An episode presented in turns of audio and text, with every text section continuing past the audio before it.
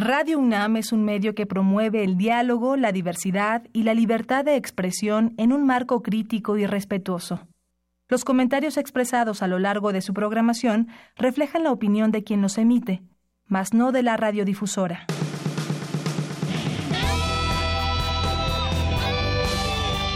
Prisma RU. Relatamos al mundo.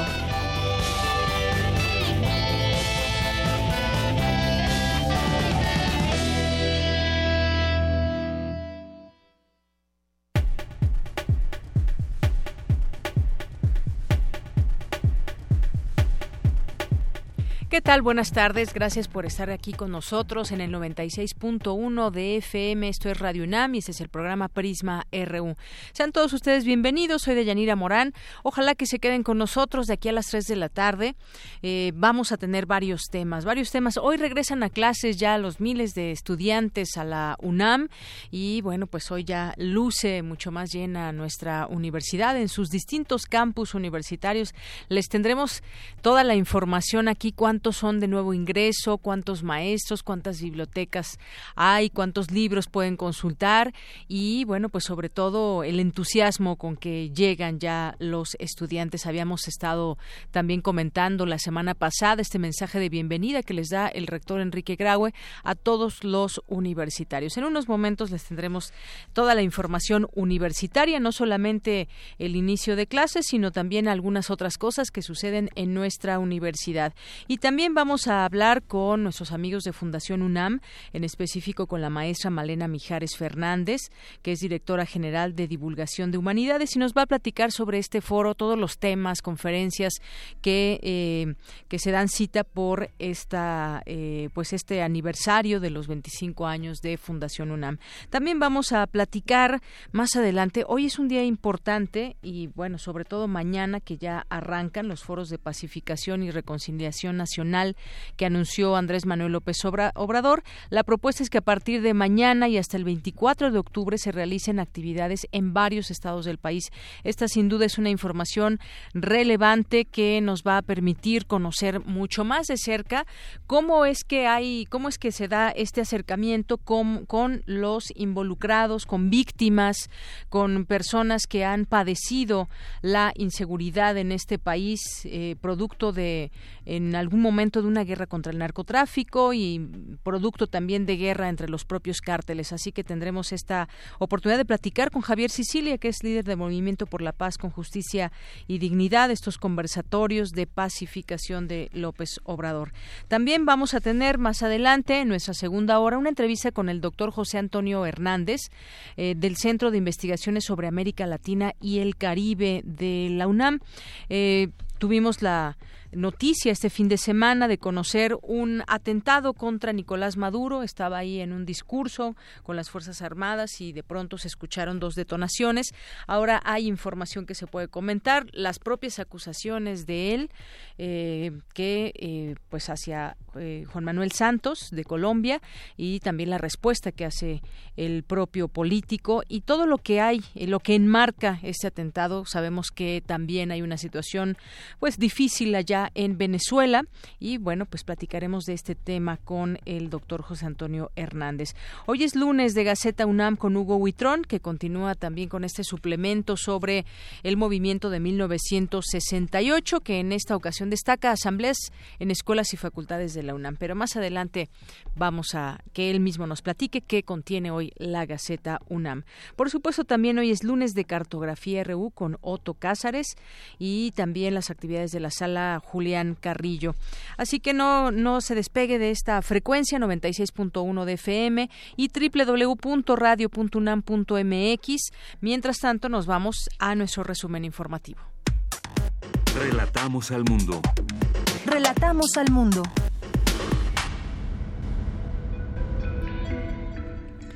Bien, en este lunes 6 de agosto en los temas universitarios, como les decíamos, más de 350 mil alumnos inician hoy clases en la UNAM, alrededor de 114 mil cursarán bachillerato, más de 204 mil licenciatura y aproximadamente 30 mil estudios de posgrado. Toda la información en unos minutos con mi compañera Virginia Sánchez.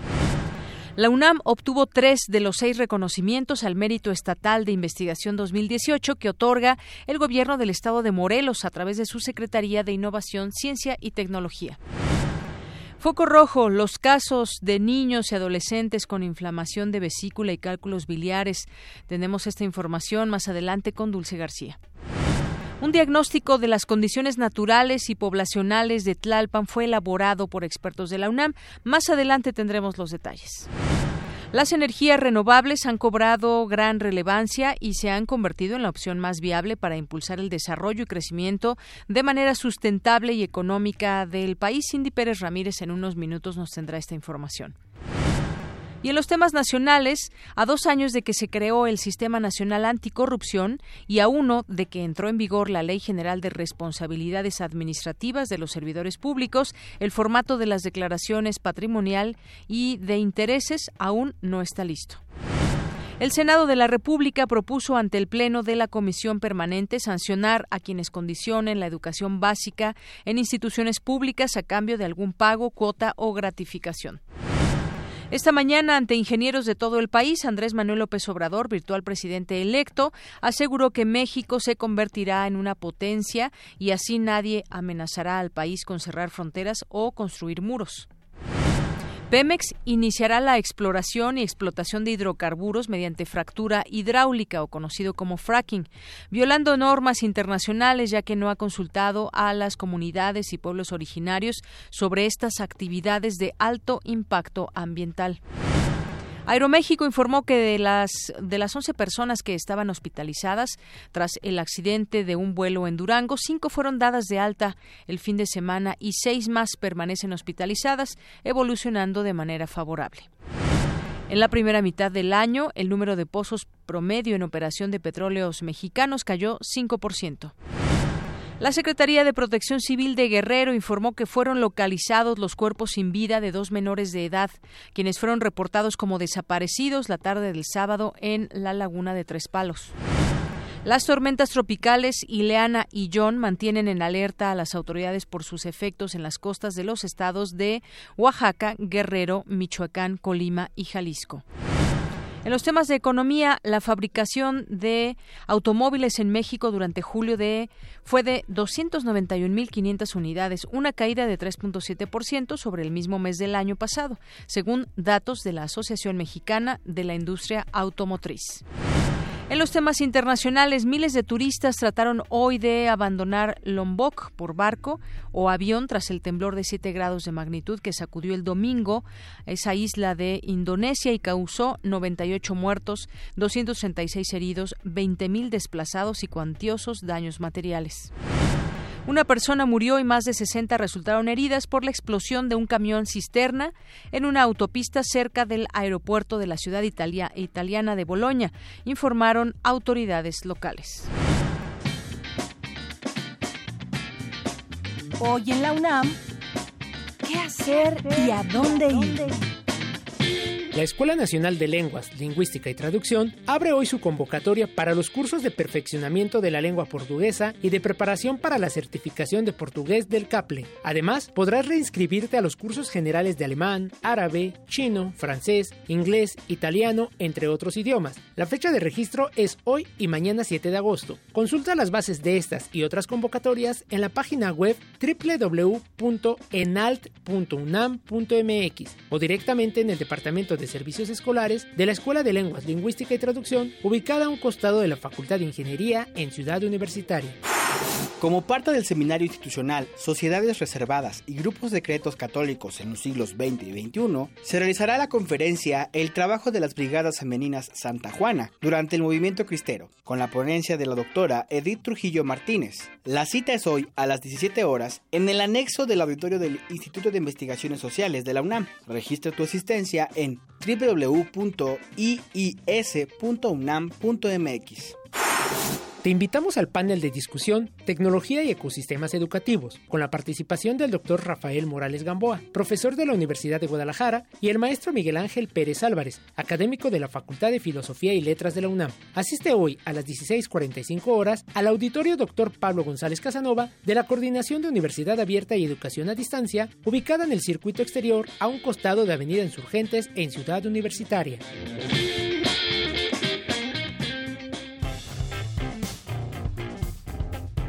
Campus RU. Bien, iniciamos nuestro campus universitario y con esta noticia que vuelven a clases miles de estudiantes y también hay de nuevo ingreso, por supuesto, maestros, ya nuestra universidad pues en lleno total como normalmente estamos acostumbrados a verla por gente entre los pasillos, entre las islas, entre los distintos campus universitarios que hay, además de, de ciudad universitaria. Y bueno, pues mi compañera Virginia Sánchez nos preparó la siguiente información.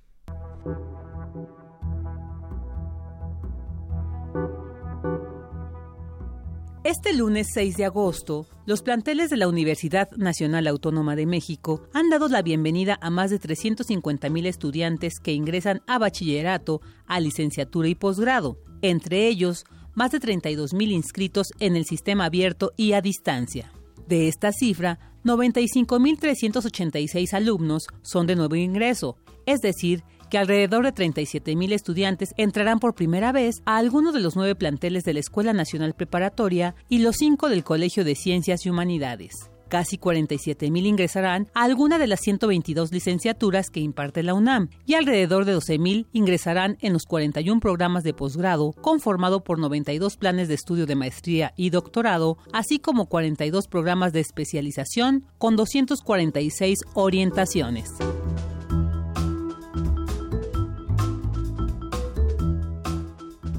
En cuanto a los profesores, el registro es de 40.578 académicos que imparten cátedra en 15 facultades, 5 unidades multidisciplinarias y 5 escuelas nacionales, los 9 planteles de la Escuela Nacional Preparatoria y los 5 CCHs.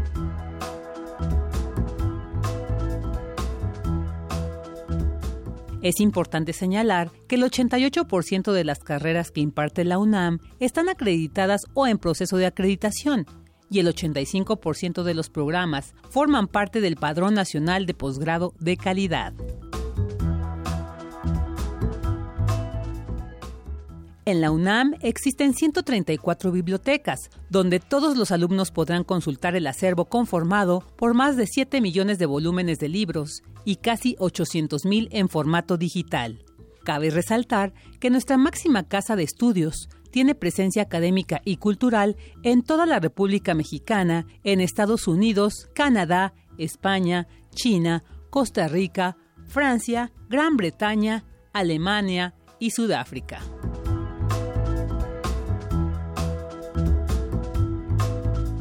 Así que tanto a los de nuevo ingreso y a los que retoman sus estudios, bienvenidas y bienvenidos al ciclo escolar 2018-2019.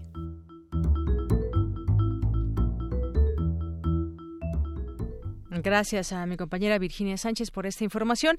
Y bueno, quienes todavía no regresan a la escuela son los niños de primarias, de secundarias, que lo harán hasta el próximo 20 de agosto. Y muchos de ellos pues ahora se encuentran en casa, muchos otros se encuentran en cursos de verano o de vacaciones quizás. Nosotros tenemos un regalo para ustedes que están en casa. Nada más les vamos, les vamos a pedir un solo requisito. Si hay algunos niños que nos estén escuchando, pues tenemos cuatro pases dobles para que se vayan al Festival Internacional de Cine para Niños. Es para irse a la Cineteca Nacional, aunque hay varias sedes. Aquí lo platicamos el viernes pasado, donde pues hay muchas hay muchas sedes que son parte de este Festival Internacional. Están los faros, está el de el de Oriente, el Faro de Oriente, también en Tláhuac y en varias en varios lugares. Entre ellos también nuestra universidad, ahí en el Centro Cultural Universitario. Pero estos cuatro pases dobles que tenemos aquí son para la Cineteca Nacional. Empieza comienza este programa el día de mañana. Pueden consultar toda la programación a través de internet en la matatena.org. Y aquí vienen desde las diez y media de la mañana y hasta las seis de la tarde distintos eh, cortometrajes y películas que pueden ver. Así que si quieren uno de estos, solamente nos tienen que marcar eh, los niños o niñas que nos estén escuchando en este momento eh, al 55 36 43 39. Y si nos quieren decir cuál es su película favorita que han visto a, su edad, pues bueno, también si nos lo quieren compartir, con muchísimo gusto los escuchamos. Ahí está muy atento Luis Nava para contestarles al 55 36 43 39. El único requisito que nos llamen niños, porque este pase doble, pues bueno, de pase para ustedes y para su papá, su mamá o alguien que quiera llevarlos a la cineteca. Hay muchas, muchas películas que pues no terminaría si las leo, pero pueden consultar la programación a través de esta página, lamatatena.org. Eh, a partir de mañana a las eh, 12.30 es la primera función, martes 7 y luego de ahí hasta las seis de la tarde y también una función cuatro y media y lo pueden utilizar durante esta toda esta semana que dura el festival. Así que esperamos sus llamadas y continuamos con la información. Mientras tanto en unos momentos más decimos quiénes son los ganadores. Por su parte en la Facultad de Derecho se dio la bienvenida a la generación 2019 entraron bueno pues ya de regreso los estudiantes los profesores pero en la Facultad de Derecho también se dio la bienvenida a esta generación 2019 2019. Ahí estuvo mi compañera Cindy Pérez Ramírez que nos tiene la información. Deyanira, te saludo con mucho gusto. Muy buenas tardes. En una ceremonia que reunió a grandes juristas universitarios y a defensores de los derechos humanos, se dio la bienvenida a la nueva generación de estudiantes de la Facultad de Derecho de la UNAM, denominada Generación de los Derechos Humanos, ante la situación que enfrenta nuestro país en esta materia. Durante el acto, el director de la entidad académica Raúl Contreras les dijo a los jóvenes que ingresan ser dignos herederos de una tradición jurista. Los convoco abrir sus sentidos e imaginación. Esta facultad de derecho tiene la convicción y la responsabilidad de ser la conciencia jurídica crítica del país, que contribuya precisamente a combatir la violencia, corrupción, las desigualdades sociales, la falta de observancia de la ley y la impunidad que nuestra ciudadanía demanda y a la cual lastima. Este magno evento tiene como objetivo darles a ustedes la bienvenida, que entiendan cuál es la dimensión de la institución a la que ahora pertenecen y que los estimule a echar a volar la imaginación. Nunca olviden ustedes que esta universidad es posible gracias al esfuerzo del pueblo de México, del que ustedes siempre deberán ser defensores comprometidos.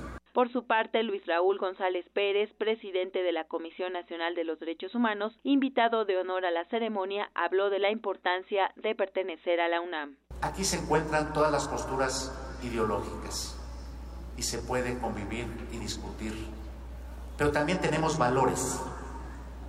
Estos valores sustentados en el respeto. Respetar al de enfrente es respetarnos a nosotros mismos. En el diálogo diálogo constante, en la igualdad y no discriminación. Verán que en el país sufrimos problemas de discriminación.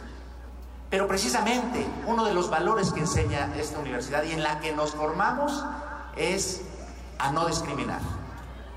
El principio de igualdad es esencia misma de nuestra institución.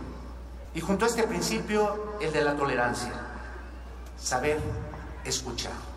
De Yanira son 2.700 alumnos los que inician este semestre en la Facultad de Derecho en las tres modalidades de licenciatura y en posgrado. Hasta aquí el reporte. Muy buenas tardes. Gracias, Cindy. Muy buenas tardes. Vamos ahora con mi compañera Dulce García. Reciben institutos de la UNAM reconocimiento al mérito estatal de investigación. Adelante, Dulce. Deyanira, te saludo con mucho gusto a ti al auditorio de Prisma RU. La UNAM obtuvo tres de los seis reconocimientos al mérito estatal de investigación 2018 que otorga el gobierno del estado de Morelos a través de su Secretaría de Innovación, Ciencia y Tecnología. Omar Pantoja y Paul Rosa Santiago, del Instituto de Biotecnología, fueron triunfadores en la subcategoría de investigación científica por contribuir al entendimiento de la interacción de dos proteínas en el proceso de polinización en las plantas con flores. Habla Paul Rosas punto de vista muy personal, pues las plantas, tú miras a tu alrededor, es lo que ha sustentado este planeta, ¿no? Entonces es lo que originó primeramente que nosotros como especie inclusive podamos estar aquí en una sociedad a través de la agricultura y pues entender un poco precisamente cómo es su biología, cómo es su reproducción, cómo podemos mejorar algún tipo de especies o de la fertilización en este caso, pues yo creo que nos va a ayudar mucho a entender nuestro sistema, nuestro medio ambiente y también estos procesos que son muy importantes con otros seres. En tanto, Nicté Yasmin Luna Medina del Instituto de Energías Renovables recibió el premio en la subcategoría de divulgación y vinculación por difundir el conocimiento científico sobre energías renovables. Escuchemos a la investigadora.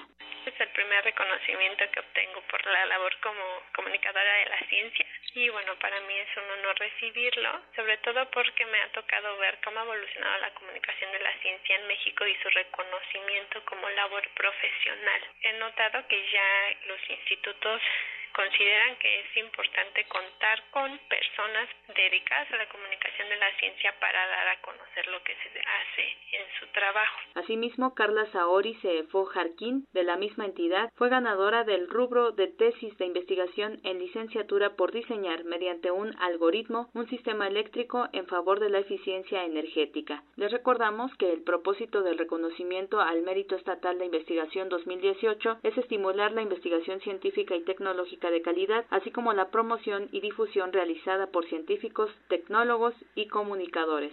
Hasta aquí el reporte. Muy buenas tardes.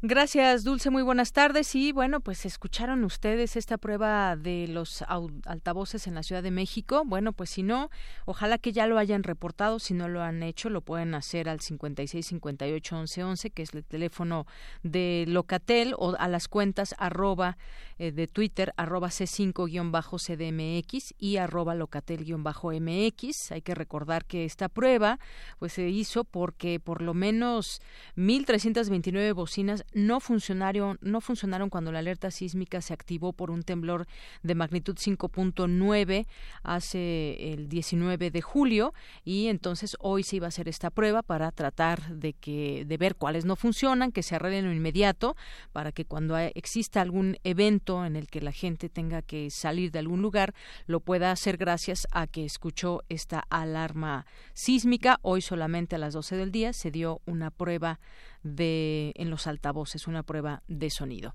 Una con 26 minutos. Y continuamos, continuamos, ya está en la línea telefónica, le agradezco mucho, nos toma esta llamada a la maestra Malena Mijares Fernández, directora general de Divulgación de Humanidades. ¿Qué tal, maestra? ¿Cómo está? Muy buenas tardes. Buenas tardes, Deyanira, mucho gusto. Bueno, pues a mí me gustaría que nos platique, maestra, sobre estas próximas conferencias que estaremos o tendremos oportunidad de, de conocer. Se llevarán a cabo los días 8, 15 y 22 de agosto. Sí, sí, con mucho gusto.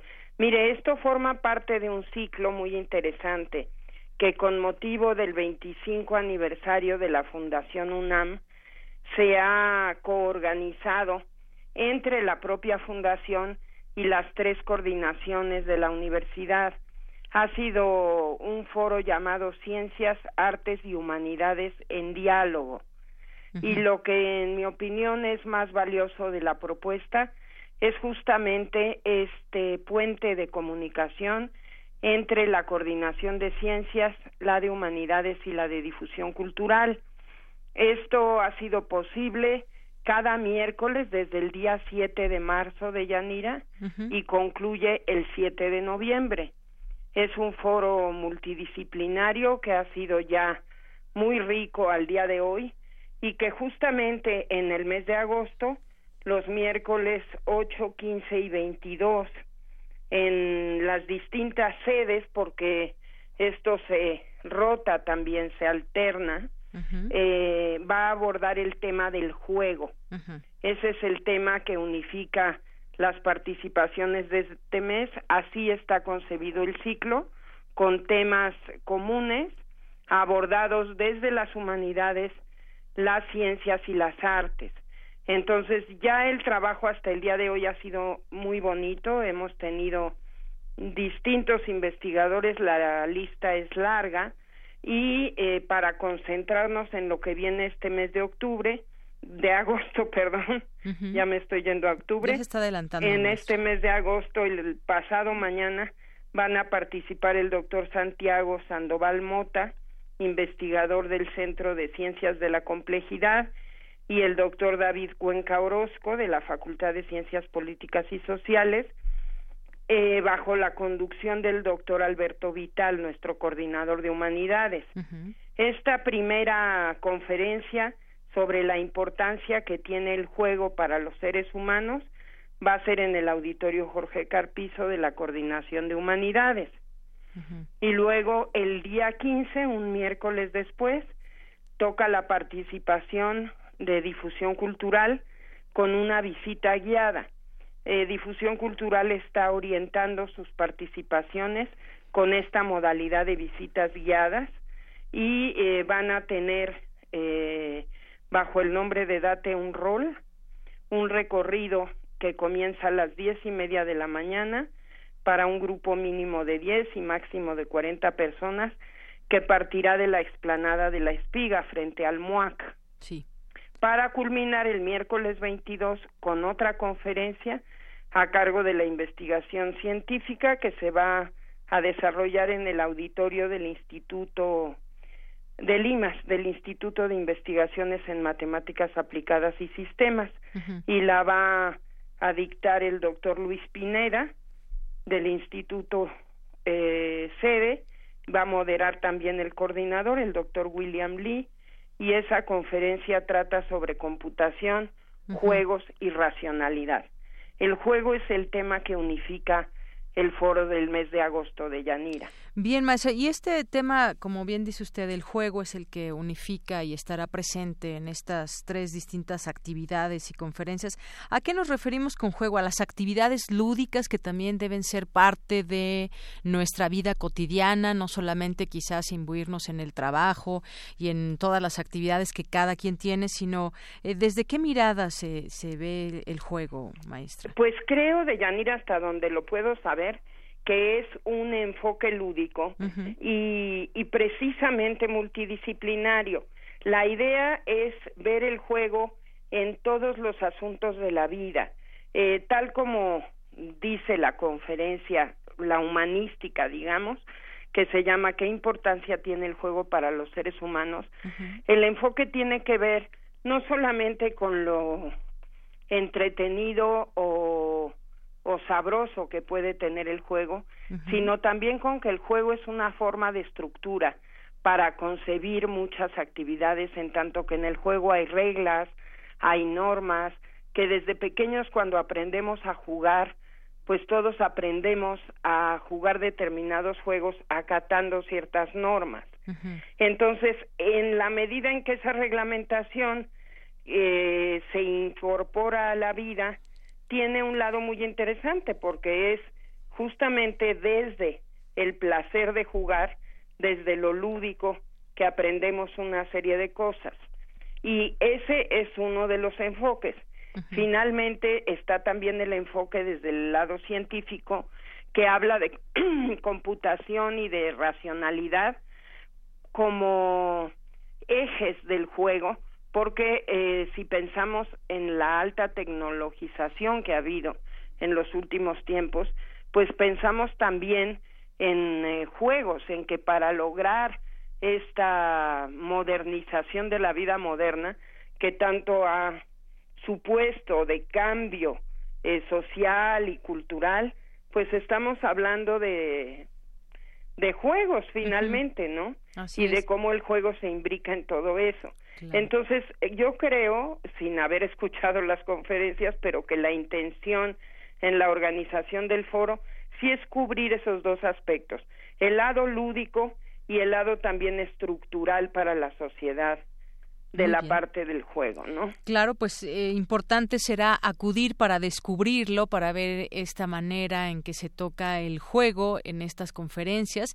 Y pues sí, ya usted nos adelanta bien eh, esta parte lúdica que también tiene, tiene normas, tiene reglas y que también si lo vemos dentro del aprendizaje, pues eh, mucho del aprendizaje que se genera, por ejemplo, en los niños, pues es justamente a través del juego, de una manera en donde los niños se entretengan y vean también lo divertido del aprendizaje aprendizaje. Quizás podemos descubrir todo eso, pero qué mejor que acudir a ellas. Está el público en general invitado a esta a estas conferencias que ya decíamos los días 8, 15 y eh, 22 de agosto.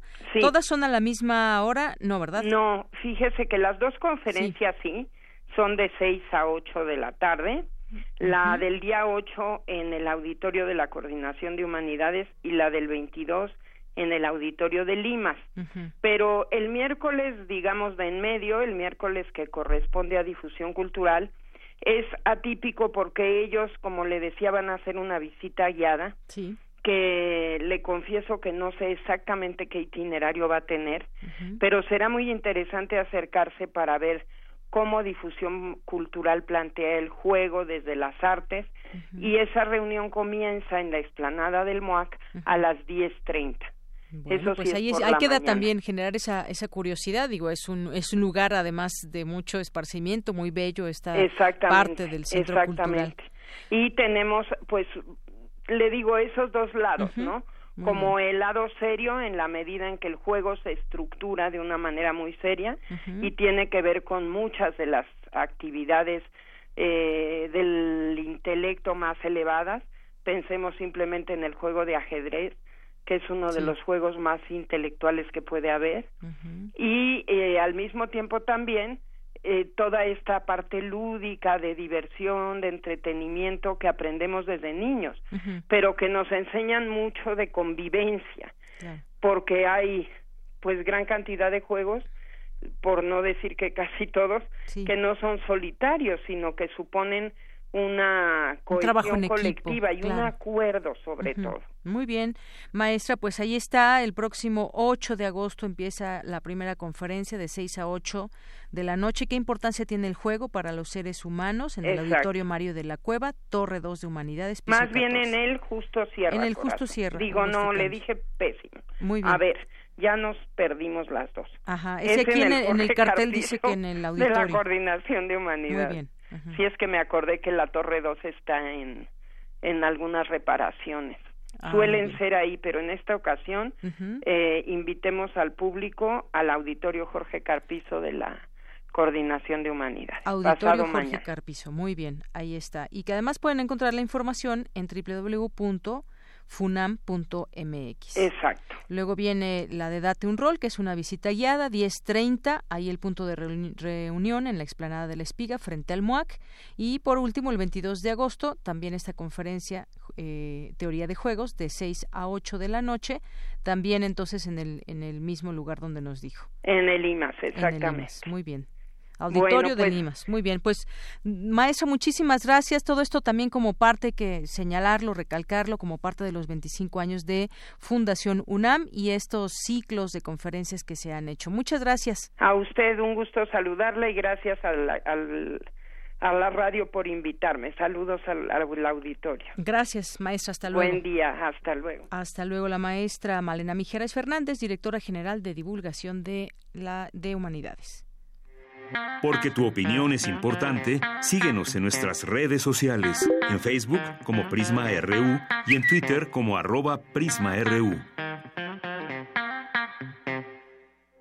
Queremos escuchar tu voz. Nuestro teléfono en cabina es 55 36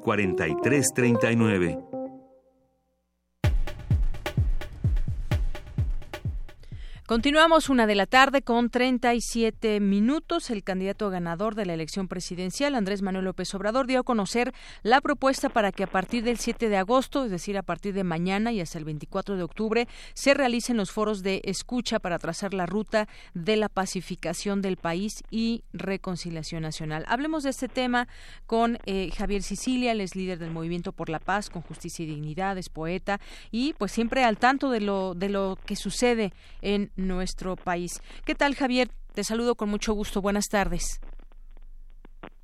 ¿Qué tal, Javier Sicilia? Bueno, si hay un poquito de ruido, vamos a recuperar esta información que es sin duda interesante conocer la agenda ya de estos foros de pacificación y reconciliación que, pues bueno, han causado mucha expectativa de cómo se realizarán, quiénes participarán, cómo es que se va a dar esta reconciliación del país o esta pacificación. Y hablamos de pacificación porque parecería que hay enfrentamiento en muchos lugares eh, no parecería, los hay, hay muchos enfrentamientos y también pues sigue habiendo una estela de violencia. Bien, ya está en la línea con nosotros eh, Javier Sicilia. ¿Qué tal Javier? Te saludo con mucho gusto. Buenas tardes. Buenas tardes, Deyanira. Buenas tardes al auditorio. Muchas gracias. Bueno, hacía yo esta presentación que estamos pues muchos a la expectativa de que se lleve paz y reconciliación al país y esto pues a través de una agenda de foros que se habían anunciado por parte del eh, virtual ganador de la presidencia de la República y pues empiezan el día de mañana. Qué te parecen estos estos foros en donde pues se va a escuchar a mucha gente qué es lo que vamos eh, qué es lo que opinas al respecto de esto cómo se irá a trabajar en este trabajo que se antoja pues un trabajo muy grande Mira, creo que nosotros ya tuvimos un encuentro tanto con este Olga como con eh, Loreta, que es la que está llevando a cabo estos foros, y bueno, también he escrito algunos artículos diciendo cuál es nuestro parecer, ¿no? Es decir, eh, creemos que los foros, bueno, ya están y ojalá traigan muchos más insumos para poder trazar esta ruta de paz hacia la paz, hacia la justicia pero les decíamos que no estábamos partiendo de cero, que todo eso ya se había hecho. lo hicimos, bueno, se han hecho las organizaciones, lo hicimos en 2011 cuando eh, le dimos visibilidad y voz a las víctimas, etcétera. Así los diagnósticos ya están. Y esos diagnósticos pues nos han dado la ley de víctimas, la ley de desaparición y las instituciones, las comisiones que se crearon al respecto, que no han funcionado por falta de voluntad política pero que allí están ya enclavadas todo el elemento, si se lee el modelo con el que se hicieron esas comisiones y que amparan la ley, pues van a poder ver que pues que no ha funcionado porque es, un, es, sistémico y las instituciones que el Estado, todas las instituciones que deben de estar al servicio en una de sus partes de las víctimas no han operado con las comisiones, eso hay que echarlo a andar. Están las fosas, ahí están mil 74 fosas con cuerpos, hay 30 mil cuerpos en las CEMEFOS del país que no han sido identificados. Es decir, rutas de trabajo en la justicia transicional ya están. Entonces nosotros lo que queríamos, lo que pensábamos es que se hiciera realmente una ruta de trabajo y que esos foros se hicieran para enriquecer lo que ya se hiciera como ruta de trabajo a partir de lo ya hecho. no lo hicieron así, decidieron casi empezar como de cero, pero bueno, han entendido que que estos deberán ser insumos que se deban de, poner al servicio de este trazo que debemos hacer y que ya tiene los suficientes elementos como para trabajar, ¿no? Que vamos a hacer con las con las víctimas a través de la justicia transicional, con las instituciones que ya se crearon para ello, cómo poner a trabajar ese sistema, cómo vamos a resolver y en qué periodos, porque esto no va, no va a acabar, el tema de los desaparecidos y lo que hemos encontrado en las fosas. ¿No? Todo eso y estos insumos que puedan venir de estos foros, pues enriquecerlo, pero lo que necesitamos es trazar esa ruta y trazar ese plan de gobierno que no será, no se completará este en este sexenios por desgracia, pero que podemos avanzar fuertemente y dejarlo como una ruta para el próximo sexenio, a seguir y a continuar. Esa es una de nuestras críticas al foro, pero ya van a estar y ojalá que funcionen en relación a lo que nosotros estamos proponiendo, que estamos visibilizando y por otro lado, que esto, este foro y esta particularidad no debe de hacerse desde la Secretaría de Seguridad. La pacificación debe integrarse a gobernación. Si la dividen, vamos al fracaso. ¿no?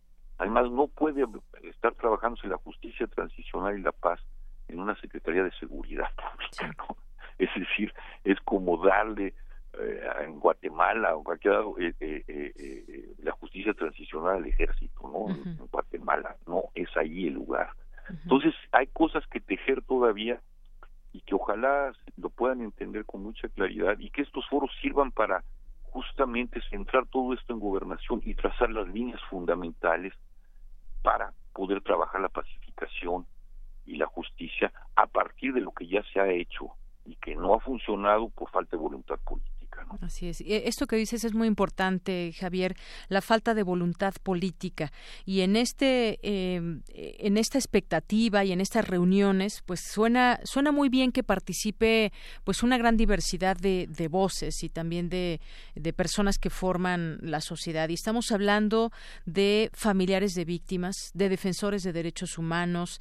Eh, también se habla de que se reunirán con productores de marihuana, de amapola, especialistas en esta materia materia, autoridades, sobre todo me gustaría también conocer qué dicen las autoridades, de qué manera se van a comprometer, porque estaríamos hablando de regiones a veces muy específicas en donde se han prendido focos rojos por muchas razones y que, como bien decías, pues no se ha atendido. Hay muchas cosas que tejer también, decías. Esta es pues una crítica que también pues habrá que eh, también irla analizando, eso que decías de seguridad pública y gobernación, que quién tiene que atender estos problemas. Y el caso es que empiezan ya mm, el día de mañana en Ciudad Juárez, luego seguirán el 9 de agosto en Morelia, Michoacán, habrá eh, también reunión en Durango, en Morelos, en Guerrero, en Baja California, bueno, una serie aquí de, de distintos estados y sobre todo también de algunas instituciones, y me refiero a Cerezos, a un centro de internamiento juvenil y a distintos eh, centros que también, digamos, pues están participando y están haciendo un esfuerzo. Se habla mucho en este problema de, de los jóvenes, eh, Javier, de los jóvenes que pues han caído en manos del narcotráfico o del crimen y, y que hay que darles oportunidades. Todo esto se tiene que discutir. Es un programa demasiado amplio y que, pues sí, esperamos que a través de estos diagnósticos que ya hay, pero que se tendrá seguramente pues estas pláticas y abrirán otros frentes, que se pueda hacer una, una gran agenda nacional. Tal vez eso, sea posible. Eso es importante. Lo que no pueden olvidar es que no estamos partiendo de cero, que, ya lo que dieron las organizaciones ya lo dijeron, lo, planteamos en los once, en los seis puntos, en los en el castillo Chapultepec, este, 2011, con todos los expertos se lo planteamos y se lo pusimos a Andrés Manuel y a los otros candidatos el 8 de mayo. Fue un diagnóstico de, 300 organizaciones. Está la CEA, está la, la Comisión de, Búsqueda. Están un montón de cosas ya hechas, ¿no? Sí. Que hay que tejer con lo que vengan de insumos. Lo que no pueden olvidar es eso, porque si lo pierden de vista, esto se va a diluir en un desastre. Y no queremos ninguno, ninguna de las víctimas, ninguna de las organizaciones, el país entero no quiere, no queremos que fracasen y debe de tomar nuestra crítica y nuestras posiciones como elementos para que no se dé ese fracaso. Porque si fracasa este gobierno, sobre todo en este tema que para mí, creo que para el país entero la agenda fundamental, es el fracaso de todos, el fracaso de las víctimas. Y nadie queremos que fracasen, al contrario, queremos poner nuestro mejor esfuerzo y crítico también para poder enrutar correctamente esto y que no se diluya en un espectáculo, que no se diluya en, en, un show mediático que no va a llevar hacer las cosas correctamente. Y hay, ejes temáticos ya muy claros que se han planteado en estas reuniones que habrán estas consultas. Uno va a ser los elementos necesarios para materializar el pacto de reconciliación nacional. Vamos a entender qué significa esto. Los elementos necesarios para la reconstrucción del tejido social y pacífica convivencia. Los elementos necesarios para el desarme, la desmovilización y reinserción de miembros de la delincuencia organizada y los elementos necesarios a otorgar como garantías de no repetición.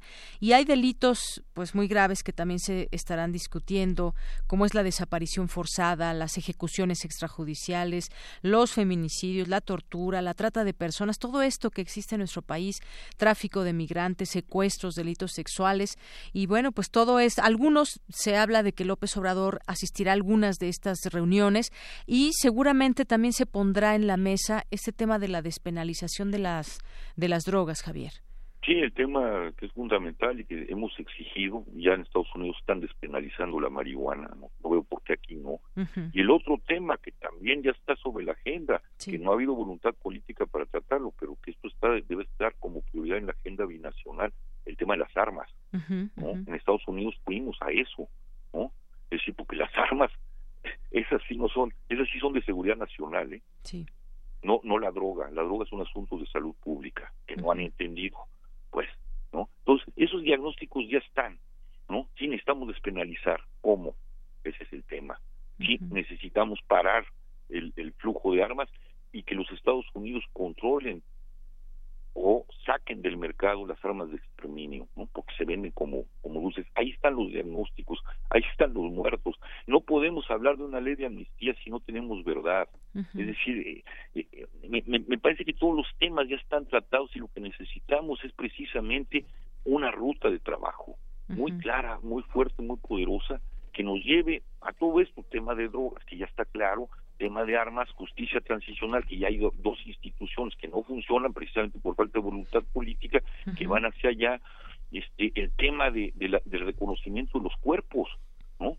De, de, de, los ADNs que hay que practicar a todos estos cuerpos que se han ido desenterrando de las fosas y de los cuales una buena parte no tenemos claridad de ellos, quiénes son, qué sucedió, qué pasó, ¿no? Entonces, sí tienen que ser muy, muy claros, muy inteligentes, muy serios en este tema, ¿no?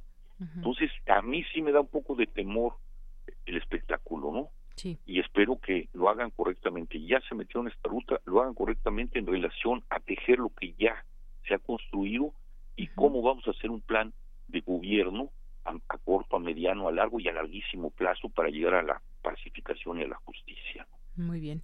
Bueno, pues es parte de lo que hoy conocemos. Lo más importante será justamente la manera en cómo estos encuentros se den, el que se dé voz a las personas que son parte de la solución y a veces del problema también. Me, refiero a autoridades, estarán ahí, según vemos aquí, eh, desde gobernadores, alcaldes y gente que también pues tiene a su mando esa autoridad, tiene ese poder, tiene esa, esos recursos también para canalizar y pues estar en la misma sintonía. Pero ya lo iremos viendo y seguramente podremos discutirlo más adelante, Javier. Sí, esperemos y pues que mucha suerte en estos foros, ¿no? Y que sean con toda la claridad y la luz posible porque lo necesita el país. ¿Asistirás al de Cuernavaca Morelos el 21 de agosto? No, no, yo, yo ya di mi palabra, ya se las di a ellos, he hablado con Olga, he hablado con, con Loreta, y no me han hecho una invitación particular, pero lo que tendría que decir ya lo dije, ¿no? Estaré simplemente atento pues para seguir trabajando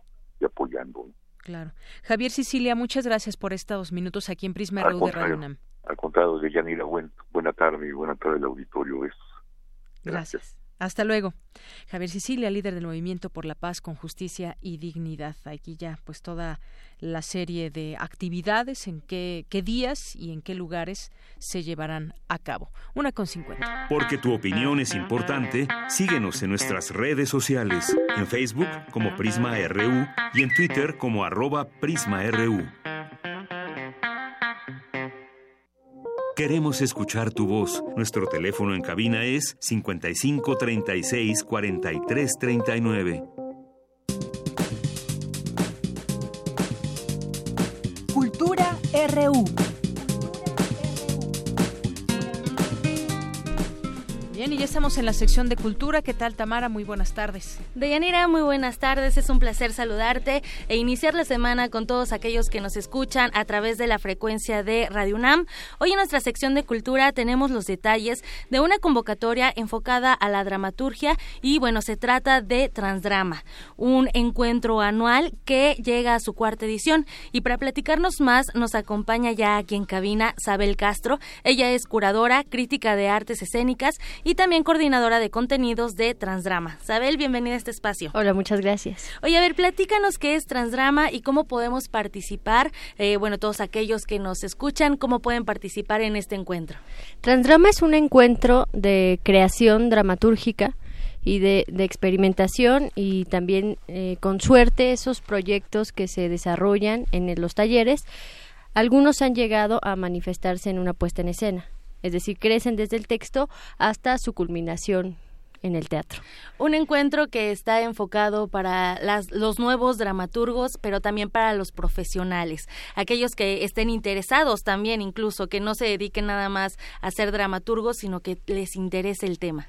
Sí, es especialmente para dramaturgos, pero todo aquel que tenga algún conocimiento, inquietud o que haya tenido un acercamiento con algún tipo de narrativa, puede ser guion, pueden ser cineastas, pueden ser estudiantes de letras, los mismos actores también que quieren desarrollar sus propios contenidos, sus propias obras, eh, pueden acercarse a estos talleres y cada uno está enfocado a, digamos, distinto distinto público. Por ejemplo, el de BBC está enfocado mucho a los propios actores y a los directores y otros nada más están reservados para los que ya tienen conocimientos de dramaturgia. O sea, cada uno tiene un perfil específico. Claro, bueno, Vivi, cuéntanos quién es Vivi, viene desde Argentina, porque además hay talleres, hay conferencias, hay un espectáculo invitado, pero vamos a enfocarnos un poquito de los tutores invitados para esta edición. Este año tenemos puras superestrellas. En el cuarto encuentro tendremos a Vivi Tellas, que es una creadora paradigmática de Argentina y de toda Iberoamérica, porque desarrolla desarrolló un género que se llama biodrama y es crear una obra a partir de tus vivencias personales, de tu biografía, pero ella es la que la que halló cómo dramatizar y cómo eh, encontrar las tensiones para hacer posible una obra de teatro a partir de cualquier experiencia vivencial. Y ella viene desde Argentina. Ella es argentina, sí. Pero también desde España viene otro invitado que, bueno, va a ser el tutor de todos aquellos que se animen a participar. Sí, de España viene el tutor más punk que tenemos este año, que es Paco Becerra. Okay. Lo que él hace es eh, enseñar, digamos, una técnica sin fórmulas. Se llama Sea un teatro sin respuesta y es partir de una inquietud que nunca se resolverá ni aún ya ha terminado tu pieza o tu texto. Entonces, tener siempre latente la duda y, y contra todo. Órale, qué interesante. está muy bueno. ¿Quiénes más están como, eh, como invitados eh, para las tutorías? Desde Colombia tenemos a Fabio Rubiano, que es también un referente a nivel internacional, y él tiene un taller que se llama Dramaturgia en contra, y es enseñar también a los dramaturgos, especialmente en Latinoamérica, que cuando hacen teatro político están acostumbrados a tener un discurso moral muy claro, un discurso correcto, políticamente correcto, eh, que vaya hacia la defensa de los derechos humanos. Y un poco Fabio es de los primeros que se atreve a ponerse del lado del victimario, a humanizarlo. Y entonces eso nos, nos da textos dramáticos más complejos en donde ya no se entiende como en, digamos en los medios populares quién es el bueno quién es el malo, quién está en lo correcto, quién no, sino él mezcla todo y entonces hace un mundo bastante fascinante que invita a la reflexión y eso es lo que él va a enseñar en su taller, cómo ir en contra de nuestros propios principios, ponerte del, del en los zapatos de los personajes que comúnmente nada más retratamos, digamos, como el malo y entonces es como bidimensional, bastante sencillo. Claro. como que profundiza un montón. Y además es muy fácil eh, juzgar y señalar al malo, ¿no? Exactamente. Y entonces cuando conoces los motivos del malo, a lo mejor un poco de razón tiene. Y tú no te vas a atrever nunca a decir que tiene un poco de razón. Y o tampoco te vas a atrever a decir sí soy el victimario exactamente aceptarlo. o, es que me cae muy bien no es, bueno tiene una parte muy humana y es muy querido que de hecho así son digamos lo retrata más más realmente que como, como una caricatura donde solo son malos muy malos. Excelente. Oye, bueno, esto es poquito de lo mucho que va a haber en este en esta cuarta edición claro, de esas son las premisas de estos talleres. Me faltan dos talleristas. Una viene de Canadá, que es Anabel Sutar, y trae un taller de teatro documental. Aprender a editar las grabaciones, los documentos, encontrar lo dramático en digamos, los papeles muy serios de gobierno o las noticias y a partir de, una investigación muy seria hacer una obra dramática muy emocionante. Y tenemos también desde Argentina a Carla Maliandi, que viene más a dar como un taller teórico, este dirigido a críticos, a pensadores, a investigadores, em, sobre las formas de lo político en la dramaturgia contemporánea, se llama. O sea, cómo, cómo se van incorporando todas las nuevas manifestaciones, todos los movimientos sociales a las dramaturgias de hoy en día. Claro, oye, hay una convocatoria que de hecho se lanzó ya este fin de semana. La gente que quiera participar y que, que les interese eh, el teatro desde la raíz, ¿no? De, cómo escribirlo, cómo me dirijo al público, cómo ya la llevo a la puesta en escena, cómo participo, porque bueno, toda la gente que siempre participa en el teatro es muchísima. Nosotros solamente vemos a los actores, pero detrás de ellos hay toda una logística que también es interesante conocerla. Esta convocatoria se lanzó el fin de semana. Exactamente. Bueno, se, se abre y cierra el 21 de septiembre del 2018 para después, eh, en octubre, ya tener todo preparado para que la gente pueda asistir a Transdrama. Exactamente, como sabes, estamos enmarcados en un festival de la UNAM que se llama Vértice y entonces gracias a Teatro UNAM tenemos las sedes de este año, de este cuarto encuentro.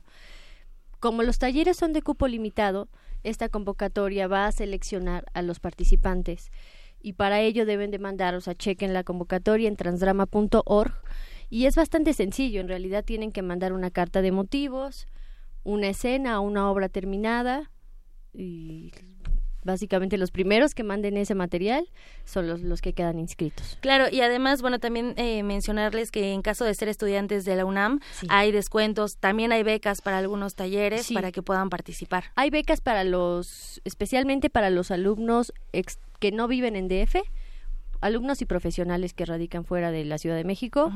Y los estudiantes tienen 20% por taller seleccionado, los estudiantes de la UNAM que manden su historial académico o su tira de materias. Excelente, entonces tienen hasta el 21 de septiembre para poder enviar su carta de motivos, enviar todos sus datos. Les recomendamos que también sigan las redes sociales, en Twitter los encuentran como Transdrama, en Instagram seminario.transdrama, también tienen YouTube y por supuesto Facebook para que busquen y bueno, se metan también a la página para que vean cuáles son todos los requisitos para participar en esta convocatoria. Durante 14 días, eh, tanto dramaturgos profesionales como aspirantes e interesados en la creación eh, de textos dramáticos se van a reunir para aprender, para convivir, para crear nuevas eh, tendencias escénicas. Exactamente. Y recalcar que los, las clases magistrales que darán cada uno de estos tutores son entrada libre. Excelente. Y bueno, también el Centro Cultural Universitario es la sede. Va a haber talleres y conferencias en el MUAC, en la sala Nezahualcóyotl y también en el Teatro Catarina, que es eh, sede también de Teatro UNAM. Exactamente. Y ahí va, va la función de Yo no estoy loca, que es nuestro espectáculo invitado de Fabio Rubiano que viene dos días. El segundo día es con desmontaje con Flavio González Mello. Excelente. Bueno, Sabel Castro, muchísimas gracias por hablarnos de esta convocatoria, por invitar a nuestro auditorio. Sobre todo, eh, bueno, nosotros también lo vamos a compartir en nuestras redes sociales para que pasen la voz. Si usted sabe de alguien que quiera dedicarse a escribir teatro, a ser dramaturgo, pues dígale, dígale que se meta a Transdrama y que participe también. Y bueno, vamos a dar seguimiento también como parte del Festival Vértice a todas las actividades que realicen. Muchísimas gracias, Abel Castro, por acompañarnos. Gracias. Deyanira, por hoy me despido, les deseo una excelente tarde. Gracias, Tamara, gracias, Abel. Vamos a irnos a un corte, son las dos de la tarde, volvemos a la segunda hora de Prisma RU. Relatamos al mundo. Relatamos al mundo. ¿Quiénes hacen la ciencia? ¿Cómo se suma la ciencia a las soluciones de los problemas iberoamericanos? Científicos, investigadores y académicos de Iberoamérica hablan de los avances en ciencia, tecnología e innovación que inciden en nuestra vida. La ciencia que somos. ciencia que somos. Iberoamérica al aire. Viernes a las 10 y media de la mañana. 96.1 de FM. Retransmisión, domingos a las 9.30 de la mañana por el 860 de AM. Radio UNAM. Experiencia sonora. Imagina cuántos intérpretes han dejado el alma frente a estos reflectores. ¿Cuántas veces recorrieron las páginas de sus más de 9.000 partituras?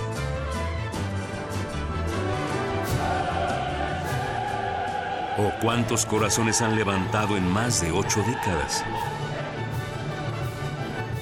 Eso es experiencia sonora. Orquesta Filarmónica de la UNAM, domingos a las 12 del día por el 96.1 de FM. Radio UNAM, experiencia sonora. Son las 5 de la mañana y desde diferentes puntos de México ellos y ellas despiertan. Están en todo México, algunos en el norte, otros en la costa y por todo el país. Cada quien con características diferentes, pero listos para un nuevo reto. Ser parte de las decisiones importantes de México. Si ya cumpliste 18 o estás por cumplirlos, tramita tu credencial para votar. Nosotros ya lo hicimos. ¿Y tú? Porque mi país no importa, ya tengo mi INE. INE. La exposición Revolución y Estabilidad en el Museo del Templo Mayor conmemora los 30 años del recinto y los 40 del proyecto arqueológico. Se pueden apreciar piezas como la escultura de Xutecutli, el centro Chicahuastli de mármol verde, la olla del dios Tlaloc y la pieza Mimiscoa, las urnas funerarias de Tezcatlipoca y Mixcoatl, la pieza de la serpiente de fuego Siucoatl. La muestra Revolución y Estabilidad está abierta en el Museo del Templo Mayor Centro Histórico de la Ciudad de México.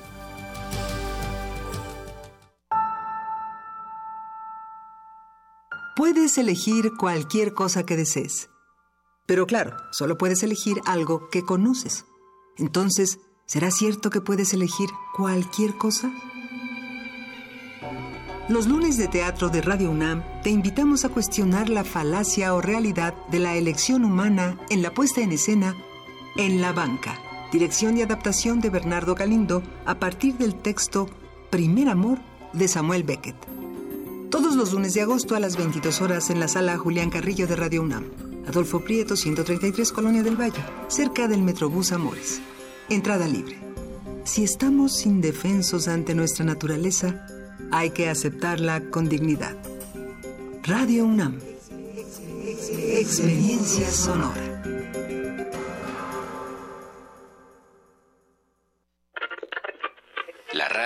Puede ser un aparato que enciendes o apagas. O puede ser una plataforma cultural enteramente a tu disposición. Tú escoges. Ahora ya puedes descargar la aplicación móvil oficial de Radio UNAM en tu celular. Programación en vivo en AM y FM. Acceso al podcast de nuestros programas. Notificaciones de los eventos en la sala Julián Carrillo y la programación completa de Radio UNAM. Búscala como Radio UNAM Oficial desde Play Store para Android o en iTunes y App Store para iOS. Radio UNAM Oficial. Experiencia sonora de bolsillo.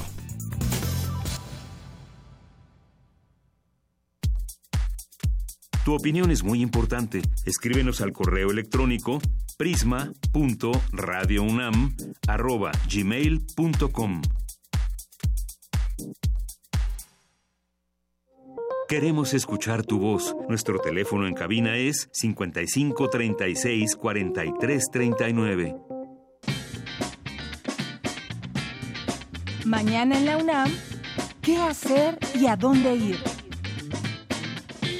La Escuela Nacional de Trabajo Social abre su convocatoria para el cuarto concurso universitario de ensayo sobre discapacidad, que tiene como objetivo reflexionar y discutir sobre la discapacidad y la concepción del cuerpo como un espacio en el que habitan aspectos biológicos, pero también sociales y culturales. Los registros de trabajo serán hasta el próximo 24 de septiembre. Consulta la convocatoria en www.trabajosocial.unam.mx. Como parte del encuentro académico Kimi UNAM 2018, la Facultad de Química te invita a las conferencias magistrales con los doctores Albert Padua de la Universidad de Atlanta y Elena Baranova de Ottawa, Canadá. Ambos eventos se realizarán mañana, 7 de agosto, en los auditorios A y B de la Facultad de Química, en punto de las 8 y 19 horas respectivamente. Consulta el programa completo en el sitio www.quimica.unam.mx. Recuerda que aún puedes llevar a tus hijos al taller Si te respeto, me respeto, jugando sin violencia, donde aprenderán la importancia de la tolerancia hacia sus semejantes. Este evento forma parte del curso de verano en Santo Domingo, organizado por el colectivo Miscelánea Compartida. No pierdas esta oportunidad y registra tu asistencia en www.muac.unam.mx. La entrada es libre. Bien, pues gracias por estar con nosotros, continuar aquí en Prisma RU en 96.1 de FM. Pues ya nos llamaron los niños que se van a ir al cine esta semana, cualquier día de esta semana que dura el Festival para Niños y eh, a la Cineteca, por supuesto, tienen que venir aquí sus papás a recoger sus pases dobles para los niños. Sebastián, que nos dijo que su película favorita es Jurassic Park y bueno, pues vendrá Berenice Vázquez Cedillo por su pase doble. Berenice también también nos llamó, le gusta más, la película que más le gusta es Infinity Wars y vendrá Gabriela Elizabeth López Córdoba a recoger su pase doble. Allison también nos llamó, le gusta Hotel Transilvania, que ya van en la número 3, a lo mejor son las tres las que le gustan. La última estuvo muy buena, por cierto, Hotel Transilvania 3. Y vendrá... Eh, Rivas Ortiz, Ana Karime, aquí la esperamos también. Y Alfredo nos llamó también, le gusta la película de Coco y vendrá Alfredo Bautista Juárez. Tienen que venir a recogerlos aquí a Radio UNAM, que se ubica en Adolfo Prieto número 133, en la subdirección de información, entre 10 y y 5 de la tarde, de lunes a viernes. Así que vengan lo más pronto posible para que puedan pues ver la, la programación y las eh, películas que más les gusten, puedan acudir a, ellas, porque además eh, son varios cortos a los que tienen oportunidad de entrar, varios cortometrajes. Aquí tenemos sus pases dobles de los niños Sebastián, Berenice, Alison y Alfredo. Aquí pueden pasar a recogerlos y pues que disfruten su película. Bueno, también mandar saludos, por supuesto, a quienes están pendientes aquí en redes sociales y también nos pueden llamar para darnos opinión o cualquier cosa que quieran preguntarnos y que podamos responder, por supuesto, al 5536 4339. Gracias a las personas que se van sumando con nosotros y aquí en el Twitter queremos mandar saludos a Bárbara Sanz, a eh, también nos escribe Lupita, Marco Martínez Muñoz, a Fundación UNAM, que hace unos momentos nos dieron una entrevista para conocer de las próximas conferencias a realizarse y que nos invitan, por supuesto, también a Becarios UNAM aquí presente, Eduardo, Negrito en el Arroz, José Luis Sánchez, buena semana, nos dice vivir en territorio como Siria y el reality show en que nos sumió la televisión al imponer a EPN no muestran el país de nunca jamás. Solo los que medran con la violencia e inseguridad se oponen al plan de pacificación de gobierno entrante. Gracias, José Luis, por tu, por tu comentario. Aquí ya leído. Magdalena González también aquí presente. Muchos saludos. También a Manuel. Eh, Magdalena también, Eddie Eddie, Armando Cruz, buen día, nos dice, y listo para escucharlos. Gracias, Armando Cruz, te mandamos saludos. Minerva Octubre también, muchas gracias por hacerte presente. Alice.mac, Juan Carlos también nos escribe a todas las personas que están aquí con nosotros presentes. Eh, Gis, Emilio Godoy, Elsa Donadim, Dodanim, Ingrid León, y Dolores Rojas también, el Puicunam. Gracias a todos ustedes. Priscila Bautista. Vamos a continuar con la información de nuestra universidad. Presentan en la UNAM el Atlas de Peligros y Riesgos en la delegación Tlalpan. Virginia Sánchez con la información. Vicky, adelante. Hola, ¿qué tal, Deyanira y auditorio de Prisma RU? Muy buenas tardes. Pues desde el mes de noviembre del año pasado, 2017, un grupo de expertos de la Universidad Nacional Autónoma de México y funcionarios de la todavía delegación Tlalpan elaboraron un diagnóstico integral de las condiciones naturales y poblacionales de la demarcación para conformar el Atlas de Peligros y Riesgos de la Delegación Tlalpan, el cual incluye mil páginas de análisis escritos y cerca de 250 mapas de temas específicos, algunos referentes a eventos naturales como sismos, inundaciones y el posible nacimiento de un volcán en la zona, y otros que abordan problemáticas sociales como pobreza, inseguridad, vialidad y asentamientos humanos irregulares. Clemencia Santos Cerquera del Instituto de Geografía de la UNAM y coordinadora del Atlas señala que dicho diagnóstico servirá para la toma de decisiones de la próxima alcaldía. Escuchémosla.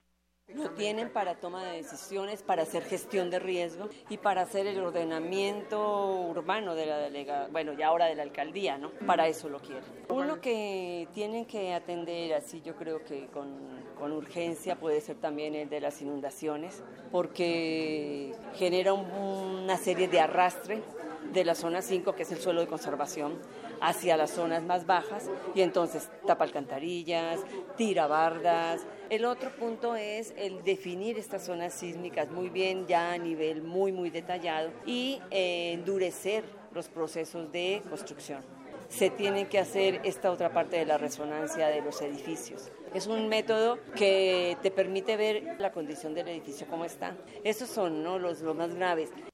Esos son los más graves, pero bueno, por supuesto que, que es un, un análisis que se hizo y bueno, es muy, muy integral, como dice. Y bueno, la experta señala que todos los datos que contiene este atlas han sido georreferenciados, logrando una detección de los principales problemas del, del área, como los que mencionó, y de esta manera pues se pudieron dividir según el tipo de riesgo. Asimismo, dijo, uno de los problemas a atacar es la pobreza, que se relaciona con asentamientos irregulares, contaminación, inseguridad y falta de planeación en algunas zonas.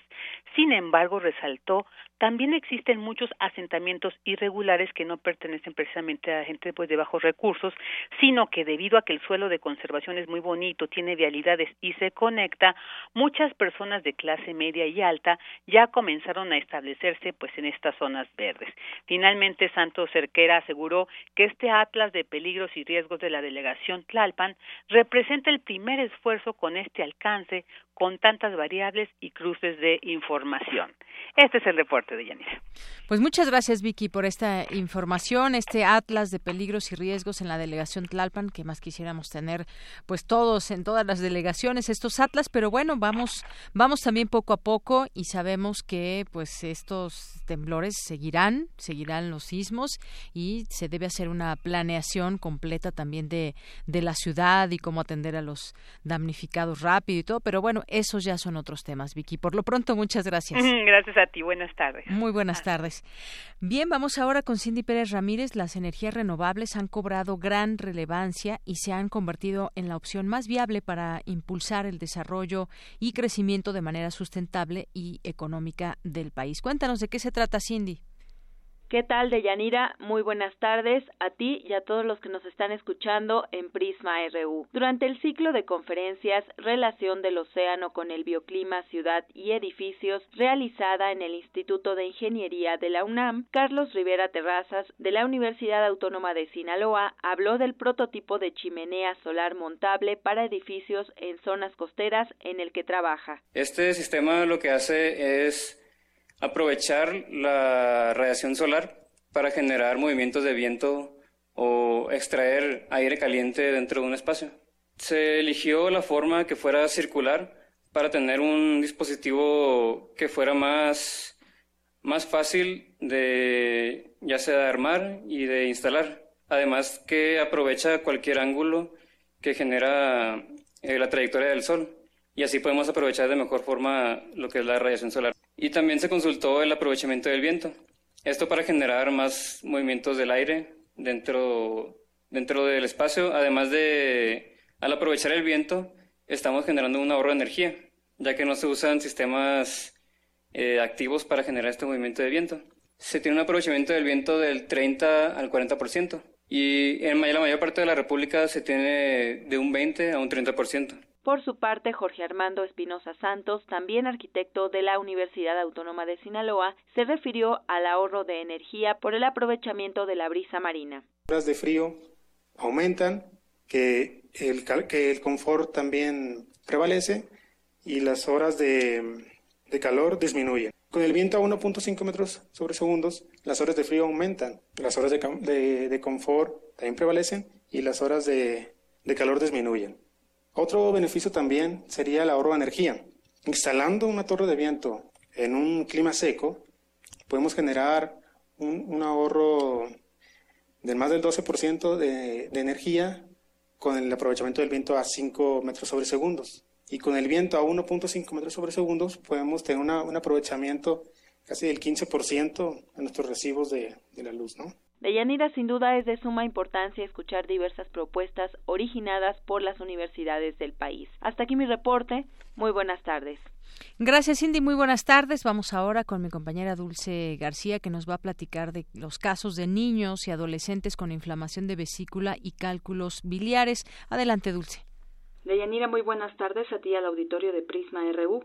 Cada vez es más frecuente encontrar pacientes pediátricos y adolescentes con inflamación de hígado, vesícula y cálculos biliares, resultado del consumo de alimentos procesados con alto contenido de carbohidratos, grasas, sales e irritantes, advirtió Mario Enrique Tapia, académico de la Facultad de Estudios Superiores Zaragoza de la UNAM. Estos casos, dijo, así como el de adolescentes a los que se les extrae la vesícula, son un foco rojo para los padres, médicos y sociedad en general, pues de no cambiar su estilo de vida podrían ser pacientes obesos y diabéticos desde temprana edad. Cuando un chico tiene una cirugía de esta naturaleza, es una alarma porque nos está traduciendo que empieza a tener trastornos en el metabolismo de las grasas. Entonces, estos chicos que ahorita son de 5, 6, 7, 15, 12, 13 años, llegan a tener ese problema, en un futuro no muy lejano, si no se modifica la historia natural de la enfermedad, de ese sobrepeso, de esa, de esa obesidad, va a ser un paciente diabético, un paciente hipertenso de temprana edad. En tanto, Elvira Sandoval, docente del Departamento de Salud Pública de la Facultad de Medicina de la UNAM, expuso que entre 10 y 30% de la población mundial desarrolla litiasis vesicular o piedras en la vesícula. En América Latina la prevalencia es de entre 5 y 15%. El consumo de alimentos altos en grasas y azúcares, señaló, no solo afecta al aparato digestivo, sino a los demás sistemas del cuerpo humano.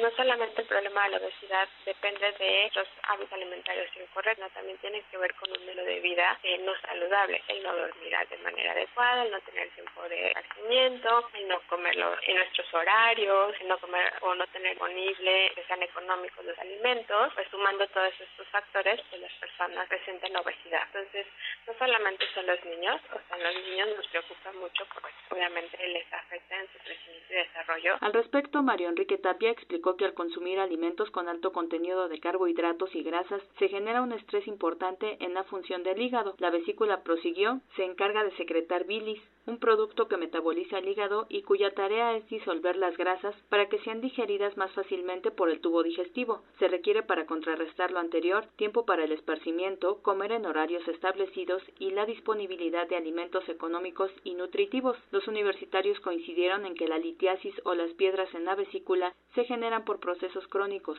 es decir, de años. Los síntomas empiezan por ser inespecíficos, caracterizados por dolor abdominal, un poco de distensión, la intolerancia a algunos alimentos grasos y se asocian con gastritis o colitis. Actualmente, México ocupa el primer lugar mundial de niños obesos, por lo que se requiere más investigación en el área para proponer nuevos esquemas y modelos de atención para prevenir la obesidad y sus complicaciones. Es el reporte.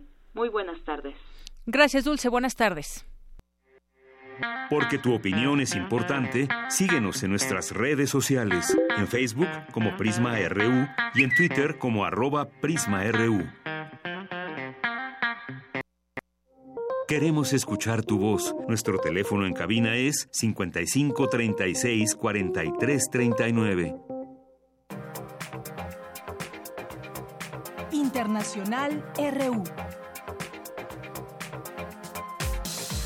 La Unión Europea tomó la determinación de bloquear las sanciones impuestas por Estados Unidos contra Irán. La decisión entrará en vigencia este 7 de agosto y se aplicará en todo el territorio europeo, con el fin de resguardar las relaciones comerciales del bloque europeo con Irán. Habla Mina Andreva, portavoz de la Comisión Europea.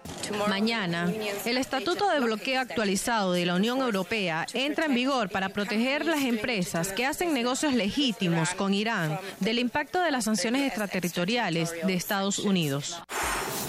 En tanto, el mandatario estadounidense Donald Trump firmó una orden ejecutiva para reanudar las sanciones contra Irán a partir de la medianoche de este lunes, como producto de su decisión de retirar a su país del acuerdo nuclear de 2015 y del G5 más 1, integrado por Rusia, China, Reino Unido, Francia, Alemania y Estados Unidos.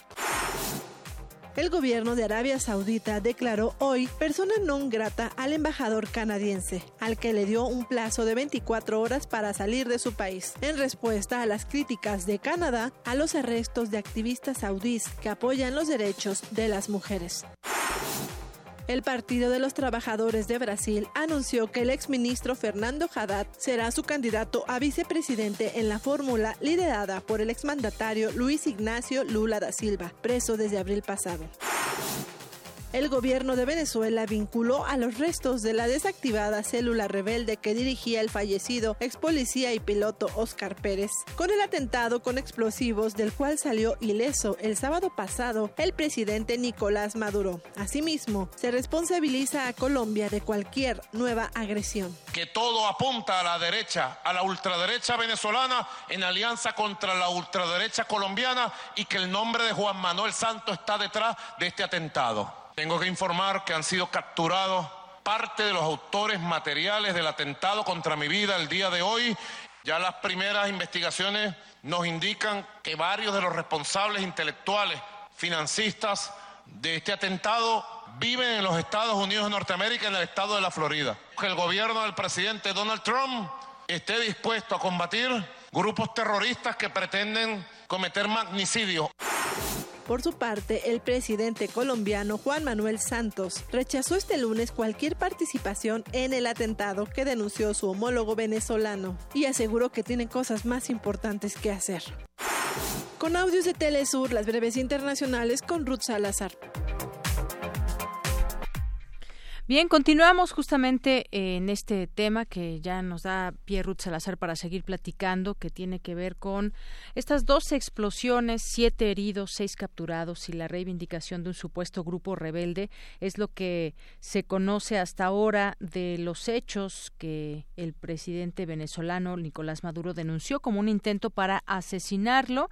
Y bueno, hay también pues distintos artículos e información que surge de varios medios de comunicación. También está esta información del país donde dice que Caracas vincula el supuesto ataque a Maduro con un militar rebelde abatido en enero, información que dio a conocer el canciller venezolano Jorge Arreaza, que declaró que los restos de la desactivada célula rebelde que dirigía el fallecido exagente Oscar Pérez están vinculados al frustrado ataque sufrido por el presidente Nicolás Maduro. Para seguir hablando de este tema, tenemos ya en la línea telefónica al doctor eh, José Antonio Hernández Macías, él es investigador del Centro de Investigaciones sobre América Latina y el Caribe de la UNAM, el CIAL. ¿Qué tal, doctor? Bienvenido a este espacio. Muy buenas tardes.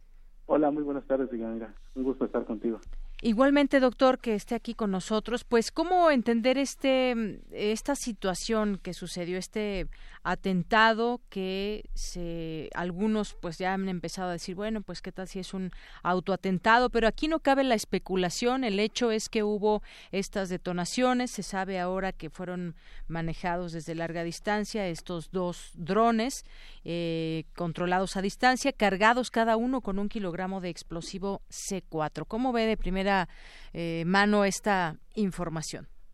Sí, bueno, lo primero que podría decir es que es complicado llegar a conclusiones absolutas en este momento, ya que efectivamente conocemos los hechos, pero eh, digamos que por el poco tiempo en el que han cedido, pues eh, hay poca información eh, verídica, ¿no? Tenemos que esperar a las investigaciones. O por lo menos constatada. Claro, tenemos que esperar a, las investigaciones que se hagan, ya sea del gobierno venezolano, no sé si a lo mejor de alguna agencia neutral, pero eh, tendríamos que tener más información para llegar a alguna eh, conclusión. Lo que sí es que, eh, pues no importa, yo creo que no importa de dónde venga y hacia dónde vaya, cualquier acto de violencia tiene que ser condenado, ¿no? ya se ha dicho, uno esté a favor o en contra del gobierno, ya ve que es un tema muy polarizado actualmente lo que sucede en Venezuela, yo creo que debe ser condenado cualquier acto de, de violencia, ¿no? Venga de donde venga. Claro, en principio esto, condenar cualquier acto de violencia.